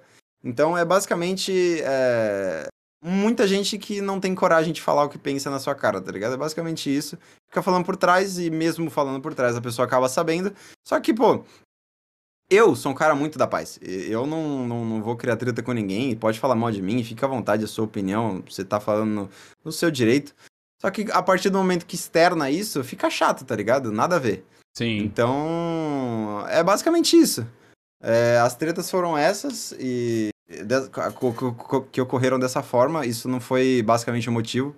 Mas, pô, eu do BS, se eu mato um amigo meu, eu vou encher ele de BS, vou encher a cara dele de tiro. E então isso não é um, um motivo para hate, é mais o, o que carrega por trás, tá ligado? Sim, pode crer. Aí acaba que leva pro jogo, leva pro Twitter, leva pra vida. Uhum. Aí vira uma bola de neve, né? E é bom que vira entretenimento para quem tá de fora, né? Porque a galera também Sim. curte uma tretinha, ainda mais quando envolve gente não, famosa, eu, pô, né? Vou falar que eu não gosto. Eu dou Todo risada mundo, pra caralho no Porra. Twitter, pô. Eu não, pô, eu acho uma desnecessariedade absurda ficar brigando no Twitter. Então, pô, é, eu só dou risada dos outros. as únicas duas vezes que, que meu nome surgiu na, nas polêmicas aí, eu fui no privado resolvi com a pessoa. É, mas, pô, nunca me envolvi, sempre foi. É, che, chegaram a mim. É, Sim. enfim, é, já eu cheguei no privado, resolvi com a pessoa e nunca. Pô, eu, o mais incrível da situação é. Quanto menos falar da coisa, menos ela vai virar. Menos vai feder, tá ligado? Então, pô, vai, resolve no privado e é isso. Se as pessoas parassem de, em vez de ir no Twitter xingar e perguntassem no privado, pô, mano, o que aconteceu? Foi isso mesmo? 90% dos problemas do mundo inteiro não, não existiriam, tá ligado? Mas desses grupos aí que você falou, que querendo ou não são vários, né? Como tu falou, não é uma parada muito unida, assim, pelo que eu vejo de fora, né? Sim. Mas você não acha que a maioria da galera não tem essa maturidade que você fala que deveriam ter? Não, não tem. Não tem. E não sabem o tamanho que tem também. Muita gente que, que tem um tamanho muito grande, é, ou às vezes um tamanho médio, mas influencia bastante gente também, acaba não sabendo é, que o que ele paradas. fala vai ser pra pessoa que assiste ele lá, vai ser. O que ele falar vai ser a lei, tá ligado? Então, a gente tem os exemplos aí do, do, do pessoal do Facebook. hum, Você deve saber quem eu tô falando. Sim, claro. Pô, destilam um ódio desnecessário sobre todo mundo. E literalmente ninguém da comunidade gosta daquelas duas pessoas. Então, são dois caras que vivem pelo hate. Eles, eles mesmos falam na live que é, treta dá ibope, dá view, e eles vão continuar fazendo, falando o que quiser, falando merda de quem quiser. E, enfim, são duas pessoas que não são bem-vindas em nenhum lugar da comunidade. Tanto que eles nunca apareceram em nenhum campeonato. Então, é basicamente isso, cara. Eu só acho que não tem necessidade. Eu acho que você pode fazer seu trampo de boas. Que é melhor você ser valorizado pelo seu trampo do que você ser lembrado só nos momentos que tem treta, tá ligado? Mas é Sim. basicamente isso. Porque é fogo de palha também, né? Aham. Passou ali aquela semana, já era. Até inclusive um- uma coisa engraçada, tem umas três semanas atrás, eu acho, tinha, uns- tinha um amigo meu que tava tretando com outros, só que era da comunidade de COD, mas não de Warzone, da comunidade de sniping, tá ligado? Isso você que veio, veio da MW3 e tal, tá ligado que naquela época, pô, sniping, o BO2, ele tá, nossa, Aham. era absurdo, né? Sim, sim. E a galera, tipo, combinando de se trombar na rua pra sair na porrada por causa do jogo, tá ligado? E depois eu mandei uma DM pra esse meu amigo, falei, mano, dei muita risada lá de vocês tretando. O maluco, teve uma hora, o maluco lá meteu uma, uma carteirada que eu dei muita risada. Que ele meteu uma assim, ah, quando você tiver um patrimônio líquido de 400 mil, tu fala uma coisa, tá ligado? Eu falei, mano, que bizarro o maluco fala isso. Mas enfim, aí eu dei risada, eu falei, mano, nossa, velho, é, eu me senti em 2014, tá ligado? Com a galera Não, é tretando na muito- internet por a causa de rapaziada jogo, da velho. internet é muito. Na internet é todo mundo machão, né? Quero ver na BGS. É, tipo isso. É tipo isso. BGS tá aí fim do ano pra provar. É, né? pô, é igual a festa da Just que rolou no, no cenário de Warzone. A festa da Just tinha. Você foi na festa da Just? Cara, eu não fui porque eu não tava aqui ainda, né? Era Ah, inviável pode pra eu vir, crer. mas os amigos foram. Ah, eu não fui porque eu ia viajar na semana seguinte e tava na alta de Covid, eu fiquei com medo. Enfim, aí eu achei que eu não ia conseguir pegar o avião. Mas enfim. Aí eu não fui, mas, cara, muita gente que era tretada do cenário, tirando foto junto, vindo calminho, tipo, porque, e que na live xinga o dia inteiro a outra pessoa, tá ligado? É, é, é sobre isso. Se as pessoas fossem na vida real, não se acham os machão na internet, não tinha metade das tretas que tem.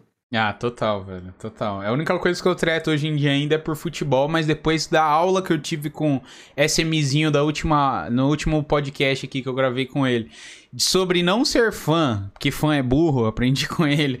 E você lar não assisti, larga a mão mas- também de você tretar por besteira, velho. Tua vida fica muito melhor. Sério. Eu exatamente, eu não assisti o- essa parte da CMZ, mas eu compacto com 100% do que ele fala. Cara, eu tenho um grupo de. Eu, eu, eu, eu assistia jogo, eu ia direto no estádio. A última vez que eu fui no estádio de futebol foi em 2016, na eliminação do São Paulo pro Atlético Nacional da Colômbia.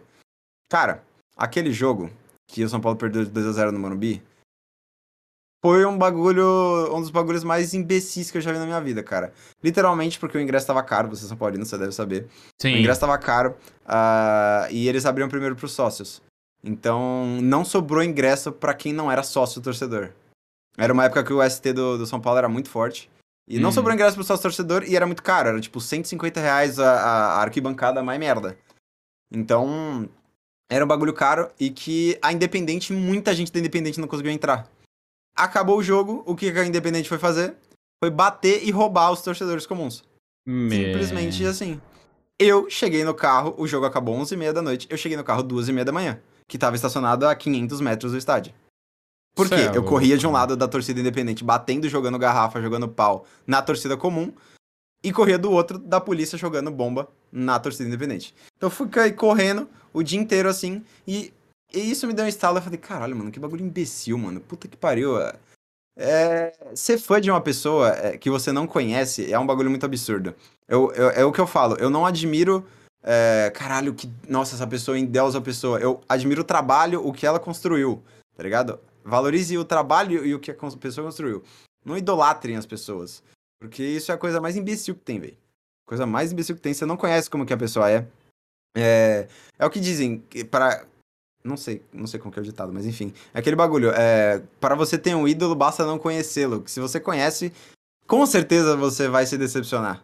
Tá ligado? É. Porque, é, mano, imagina, sei lá, o meu, meu ídolo supremo é o Cristiano Ronaldo. Você vai encontrar com o Cristiano Ronaldo? E ele quebra não o seu vai celular. te dar atenção, tá ligado? É, ele não vai te dar atenção, porque pô, você não sabe como tá o dia do cara. Às vezes o cara tá com uma porrada de. Ah, ele é rico, não tem problema. Lógico que tem, pô, todo mundo não tem problema. É, Então, às vezes o cara tá com a cabeça cheia, tá cheio de problema. Você vai pedir pra tirar uma foto com o cara, o cara simplesmente não vai estar tá na vibe, ele vai falar, pô, mano, eu não vou tirar uma foto. Você vai ficar puto o resto da vida com o Cristiano Ronaldo. Então, tá ligado? É, é- é só não colocar essas expectativas. E, e, cara, jogo de futebol, eu aprendi que é entretenimento. Sim. Eu sofria, o São Paulo perdia, eu ficava puto. São Paulo perdeu o Paulistão, eu dei risada e acabou, tá ligado? Os moleques no grupo xingando, fa- ficando puto, acabando com a semana dos caras, eu dei risada e segui a vida.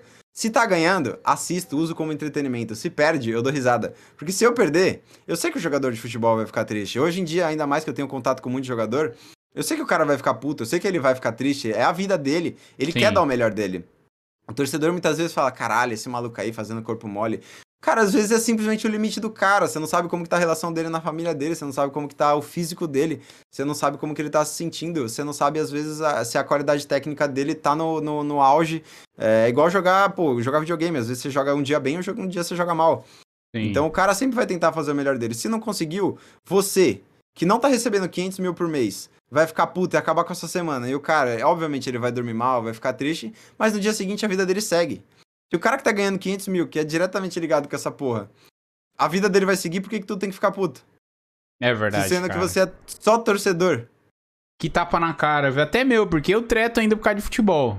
Eu Então, treto cara, eu tinha não que parar. Não, eu- por texto, tá? Pelo amor de Deus, não sai batendo nos Não, outros sim, na sim, sim, sim. Mas, tipo assim, não tem sentido mesmo. E a minha avó até sempre falou uma parada e é verdade, é foda, né? Só depois que a gente vê. É. Às vezes a gente ia, sei lá, trabalhar no dia seguinte, era meia-noite, a gente tava na sala vendo o jogo, era isso. Fica aí, vê um bando de homem correndo atrás de uma bolinha, amanhã eles acordam meio-dia tudo rico e você está lá se fudendo no trabalho, tá ligado? É, não, cara, se- Mas, é, é um assim, bagulho que eu falo. Lógico que não é- dá pra levar o pé da letra, que é um divertimento, você tá assim Sim, ali, pá, mas ao pé, tá mano... assim, se é um entretenimento, pô, beleza. Se, pô, perdeu, mano, desliga a TV e vai dormir feliz, tá ligado? Não tem por que você ficar bravo, porque o seu time perdeu. É, é igual, pô, é, tava, tá rolando esses, esses dias aí a ameaça de morte na mulher do Cássio, na- no Cássio. é, os caras chutando e danificando a porra do carro do Gabigol. Mano, foi o que eu falei. Ah, aí, tipo, no grupo lá, o pessoal, não, mas tem que cobrar mesmo. Tem que cobrar o quê, cara? É o trampo dele. Você acha que o cara. Chega lá, beleza, o cara chega lá, ele ganha um milhão de reais por mês. Você acha que na cabeça dele ele vai, mano, vou ficar de boaça aqui, tô ganhando um milhão. Ou você acha que na cabeça dele ele vai dar a porra da vida dele dentro de campo e vai dar o melhor dele? Vai correr, vai se esforçar, ainda mais com milhões de pessoas assistindo ele. Sendo que ele sabe que a carreira dele é curta, jogador de futebol, não passa de 40 anos. Então, passou de 40 anos, ele não vai mais ganhar dinheiro jogando, fazendo aquilo que ele sabe. Então, ele vai se esforçar, ele vai sempre querer estar no melhor lugar, vai sempre querer jogar melhor. Se ele não jogar melhor, não é porque o cara é um vagabundo, pô. Simplesmente não é você chegar e socar, chutar o carro do cara que vai fazer ele mudar de ideia. Simplesmente só vai fazer o cara ficar puto com você e com a sua torcida. Sim. E, e pra dar uma merda, é dois palitos. Imagina um cara drogado, é, porque, pô, o cara pra estar lá quinta-feira, 10 horas da manhã, pra chutar o carro de jogador de futebol, o cara, no mínimo, não é sã da cabeça, tá ligado? Então, pro cara tá drogado com uma faca na mão e meter a mão no peito do Gabigol com a faca, é dois palitos. Ah, mas é impossível. Cara, quase matou o jogador lá do, do Grêmio, pô, com a pedrada na cabeça. É bizarro, Então, né, cara? é, é- é- teve o episódio do River, teve o cara do. O, o maluco também que deu- tomou um monte de ponto na cabeça, que tacaram o celular dele lá na, na no campo.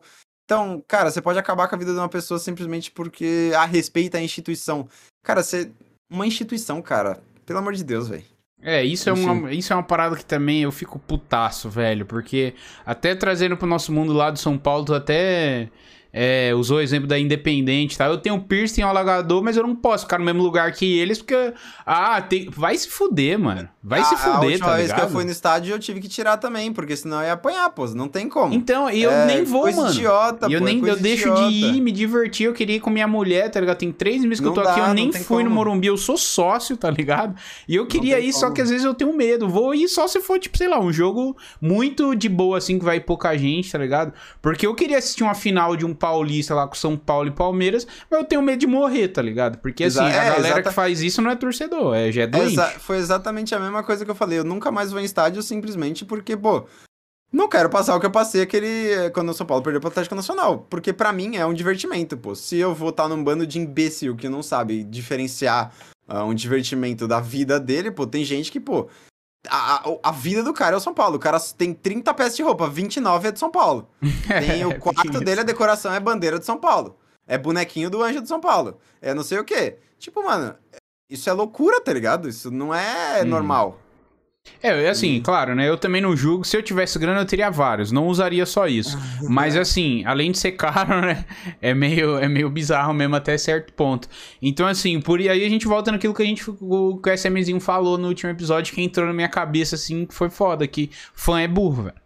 Fã é burro pra caralho e faz coisa idiota, né, mano? Então, é bizarro. Mas daí a gente tem que abdicar de uma parada que a gente gosta por, por questão de segurança, né? Então, Sim. Infelizmente é, é a vida, né, chat?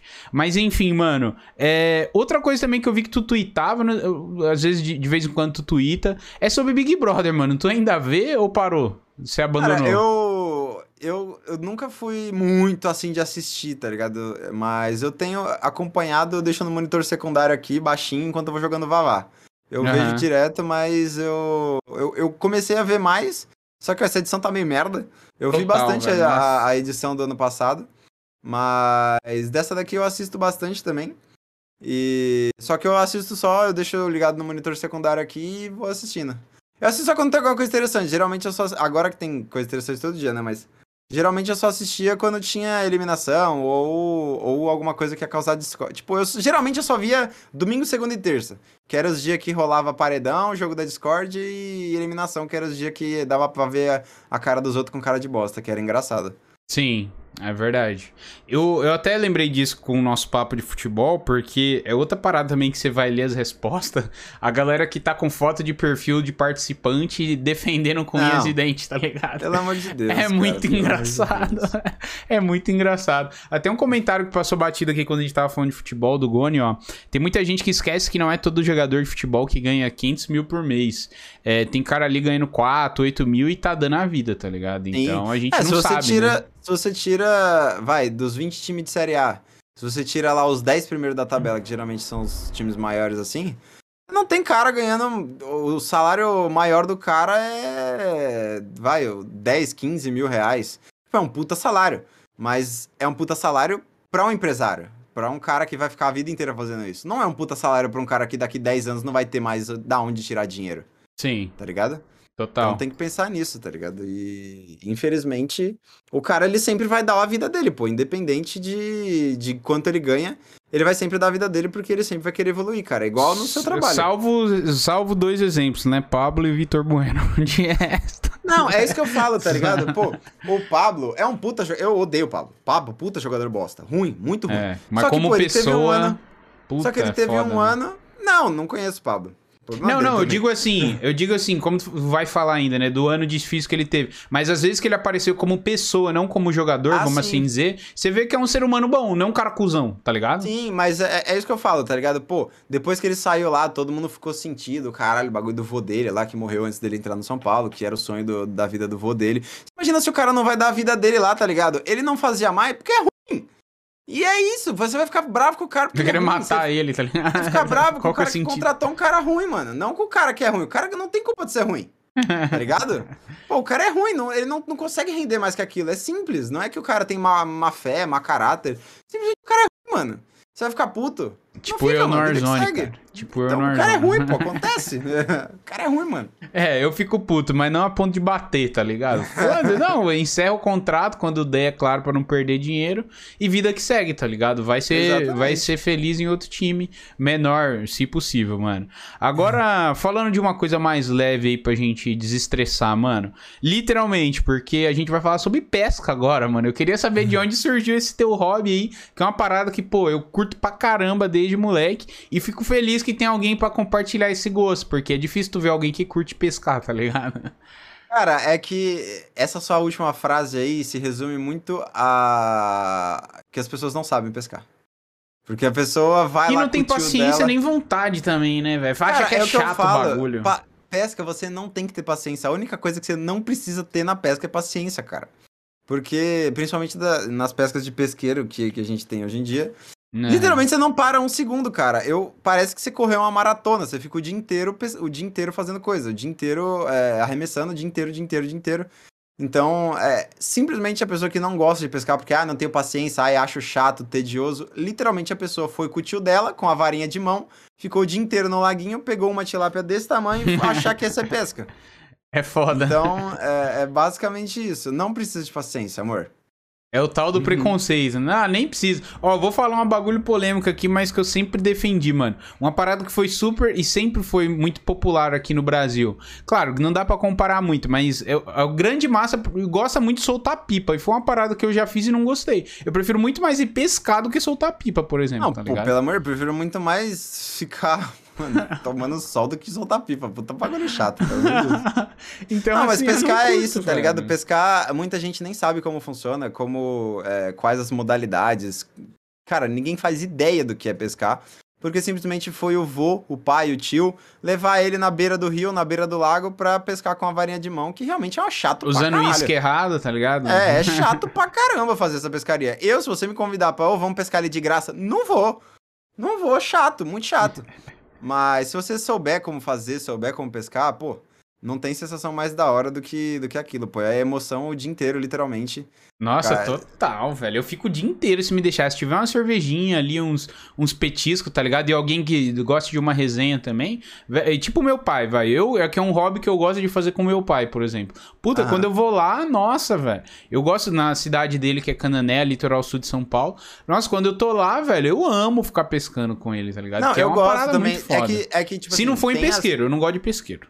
Tem as de pesquinhas mais chilling, tá ligado? Que é tipo, beirinha da praia, vai pegar um, peixi, um, peixi- um peixinho, vai ficar na resenha, de boas. Sim. Só que eu gosto de tryhardar mesmo. Não sei se você chegou a ver as Isso fotos é um. do, eu do vi, eu vi isso que eu ia deixar pontuado. Eu nunca fiz tipo de pesca, por isso que eu queria te Eu perguntar, gosto entendeu? de tryhardar mesmo. Eu tenho tipo, de- vontade. Eu chego, a gente, é, eu vou com os amigos e a gente chega, o pesqueiro abre às sete e meia, agora, né, depois da pandemia tá abrindo sete e meia, oito horas. Uhum. Eu chego, peraí que eu acho que ficou branco, ficou escuro, né, pronto.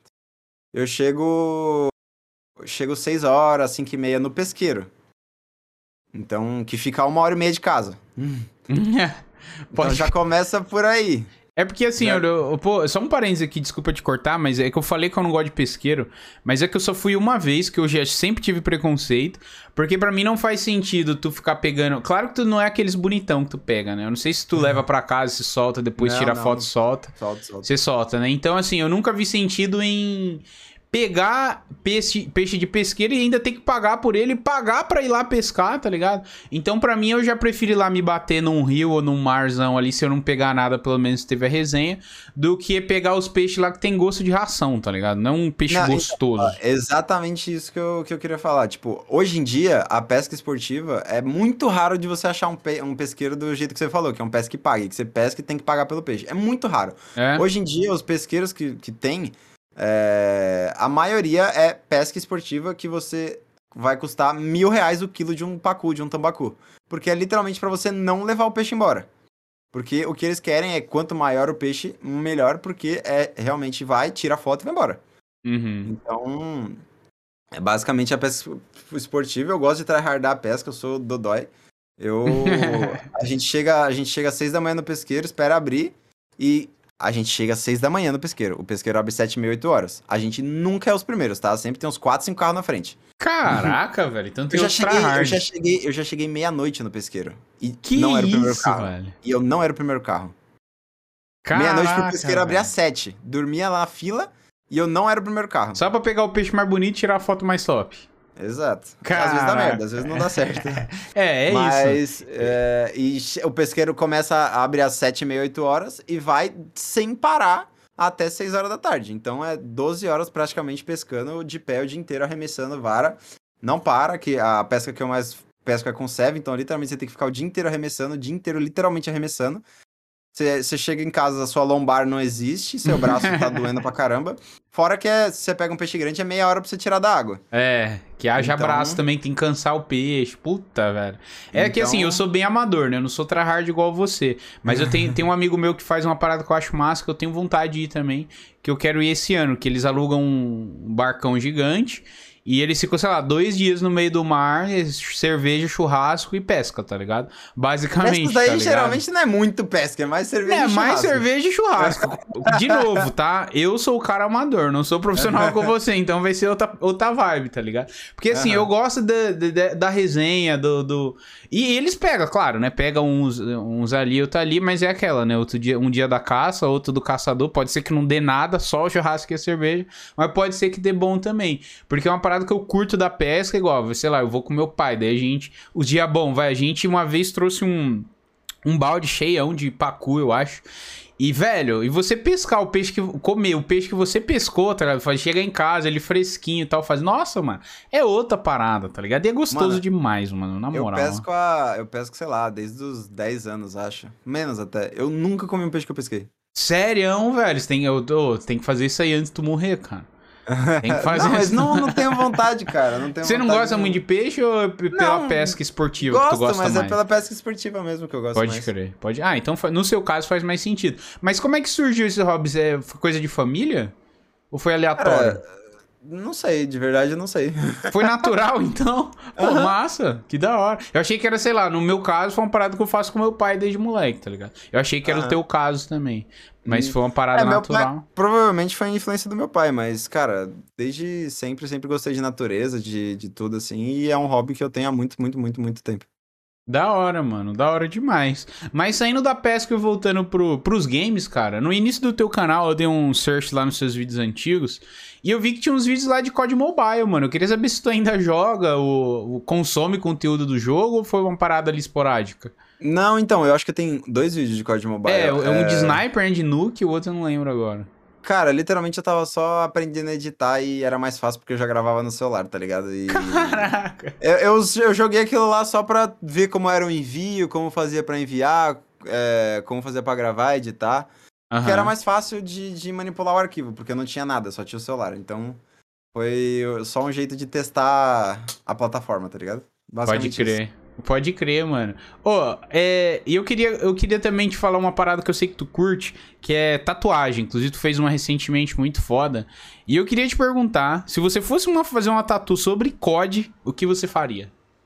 Cara, se eu fosse fazer uma tatu sobre COD... Cara, eu acho que eu nunca faria uma tatu sobre COD. Não, não, Porque- sim. É só se você faria alguma coisa no, no estilo, tá ligado? O que Mas é você que- faria? Ah, Não, mas é que realmente não vem nada na minha cabeça que, que eu faria, assim. Não... Pô, de verdade. Pode crer, pode crer. Porque assim, isso é uma Nada. parada que eu quero. É- é- e justamente eu tô nessa. Eu não sei o que fazer. Porque eu quero fazer uma, porque é uma parada que é importante pra mim, tá ligado? Só que eu não sei Aham. muito bem. Que nem eu queria. Uma coisa que vai ter que ter que eu quero é o, a login do MW3, tá ligado? Só a login Aham. assim. Só que só a logo eu não acho legal. E eu tô tentando pensar em alguma coisa, mas na hora que vir. Vai vir, tá ligado? Porque assim, tem gente que não curte muito fazer tatu com significado e tal, ou só fazer Ah, porque é bonito. O meu significado é. Eu perguntei, o tatuador falou que faria e fiz. da hora, da hora. E é um estilo nórdico essa última que tu fez aí, muito pica. Dá pra tu mostrar Aham. na câmera aí ou é difícil? Cara, Vai eu vou dar. tentar. Vamos ver aqui. Eu vou... Peraí que eu tenho que me ver. rea- Deixa eu ver, ó. Esse aqui é um Pegasus. Desse lado. Aí Caraca. aqui. Peraí, deixa eu tirar. aqui. Quantas horas pra fazer isso daí, velho? Essas duas foram 5 horas. O tatuador é bem rápido. Caraca, foi rápido mesmo. Achei que foi Ó. tipo mais de uma sessão, tá ligado? Não, foi uma sessão só. Essa daqui deu umas 3 horas e pouquinho. Que eu não faço ideia quem é também. Não sei se é Zeus, se é Odin. Não faço ideia. Aí tem Muito. essa aqui. Ge- literalmente só porque é bonito, nem manja É. do que é. Aí eu tenho esse Pegasus aqui que foi atrás. E Muito aí foda, desse lado mano. aqui eu tenho essa minazinha que eu não faço ideia quem é também com um tigre. Da aí um hora. cocá e tem um, um leãozinho. Ah, porque um leãozinho, pô, tem que ter um leãozinho, né, mano? Tem que ter o leãozinho. Eu, eu, eu quero fazer um Leãozinho. leão também um dia. E eu Porque tenho. é um animal foda, né? Leão é foda. Aham. E eu tenho um, Na verdade, é um puta animal bosta que a galera idolatrou por. por É, não, porque ele é bonito, fantasia. né? E de É, ser sim. foda porque ele é o cara, É um porra. Ninguém come bosta. o leão, tá ligado? É um puta animal bosta, preguiçoso pra caralho. Quem caça tudo, faz tudo é a leoa. Aí eu tenho um urso com uma floresta aqui no- na- nessa parte.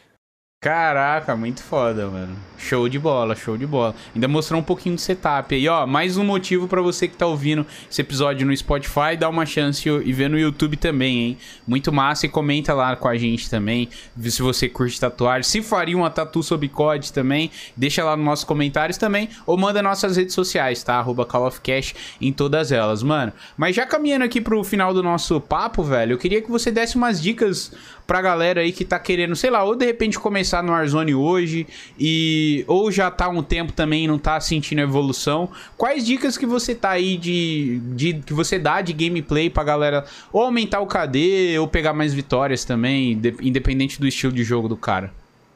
Cara, ou da mina, é, né, claro. Sobre começar, quem quiser começar, o máximo de rede social possível que você esteja, mesmo que seja um saco. Eu falei, eu não, não mexo no, no TikTok, mas porque eu me dou esse direito, porque quando surgiu o TikTok eu já tinha uma certa estabilidade e não fui no começo por preconceito, igual eu acredito que a maioria das pessoas.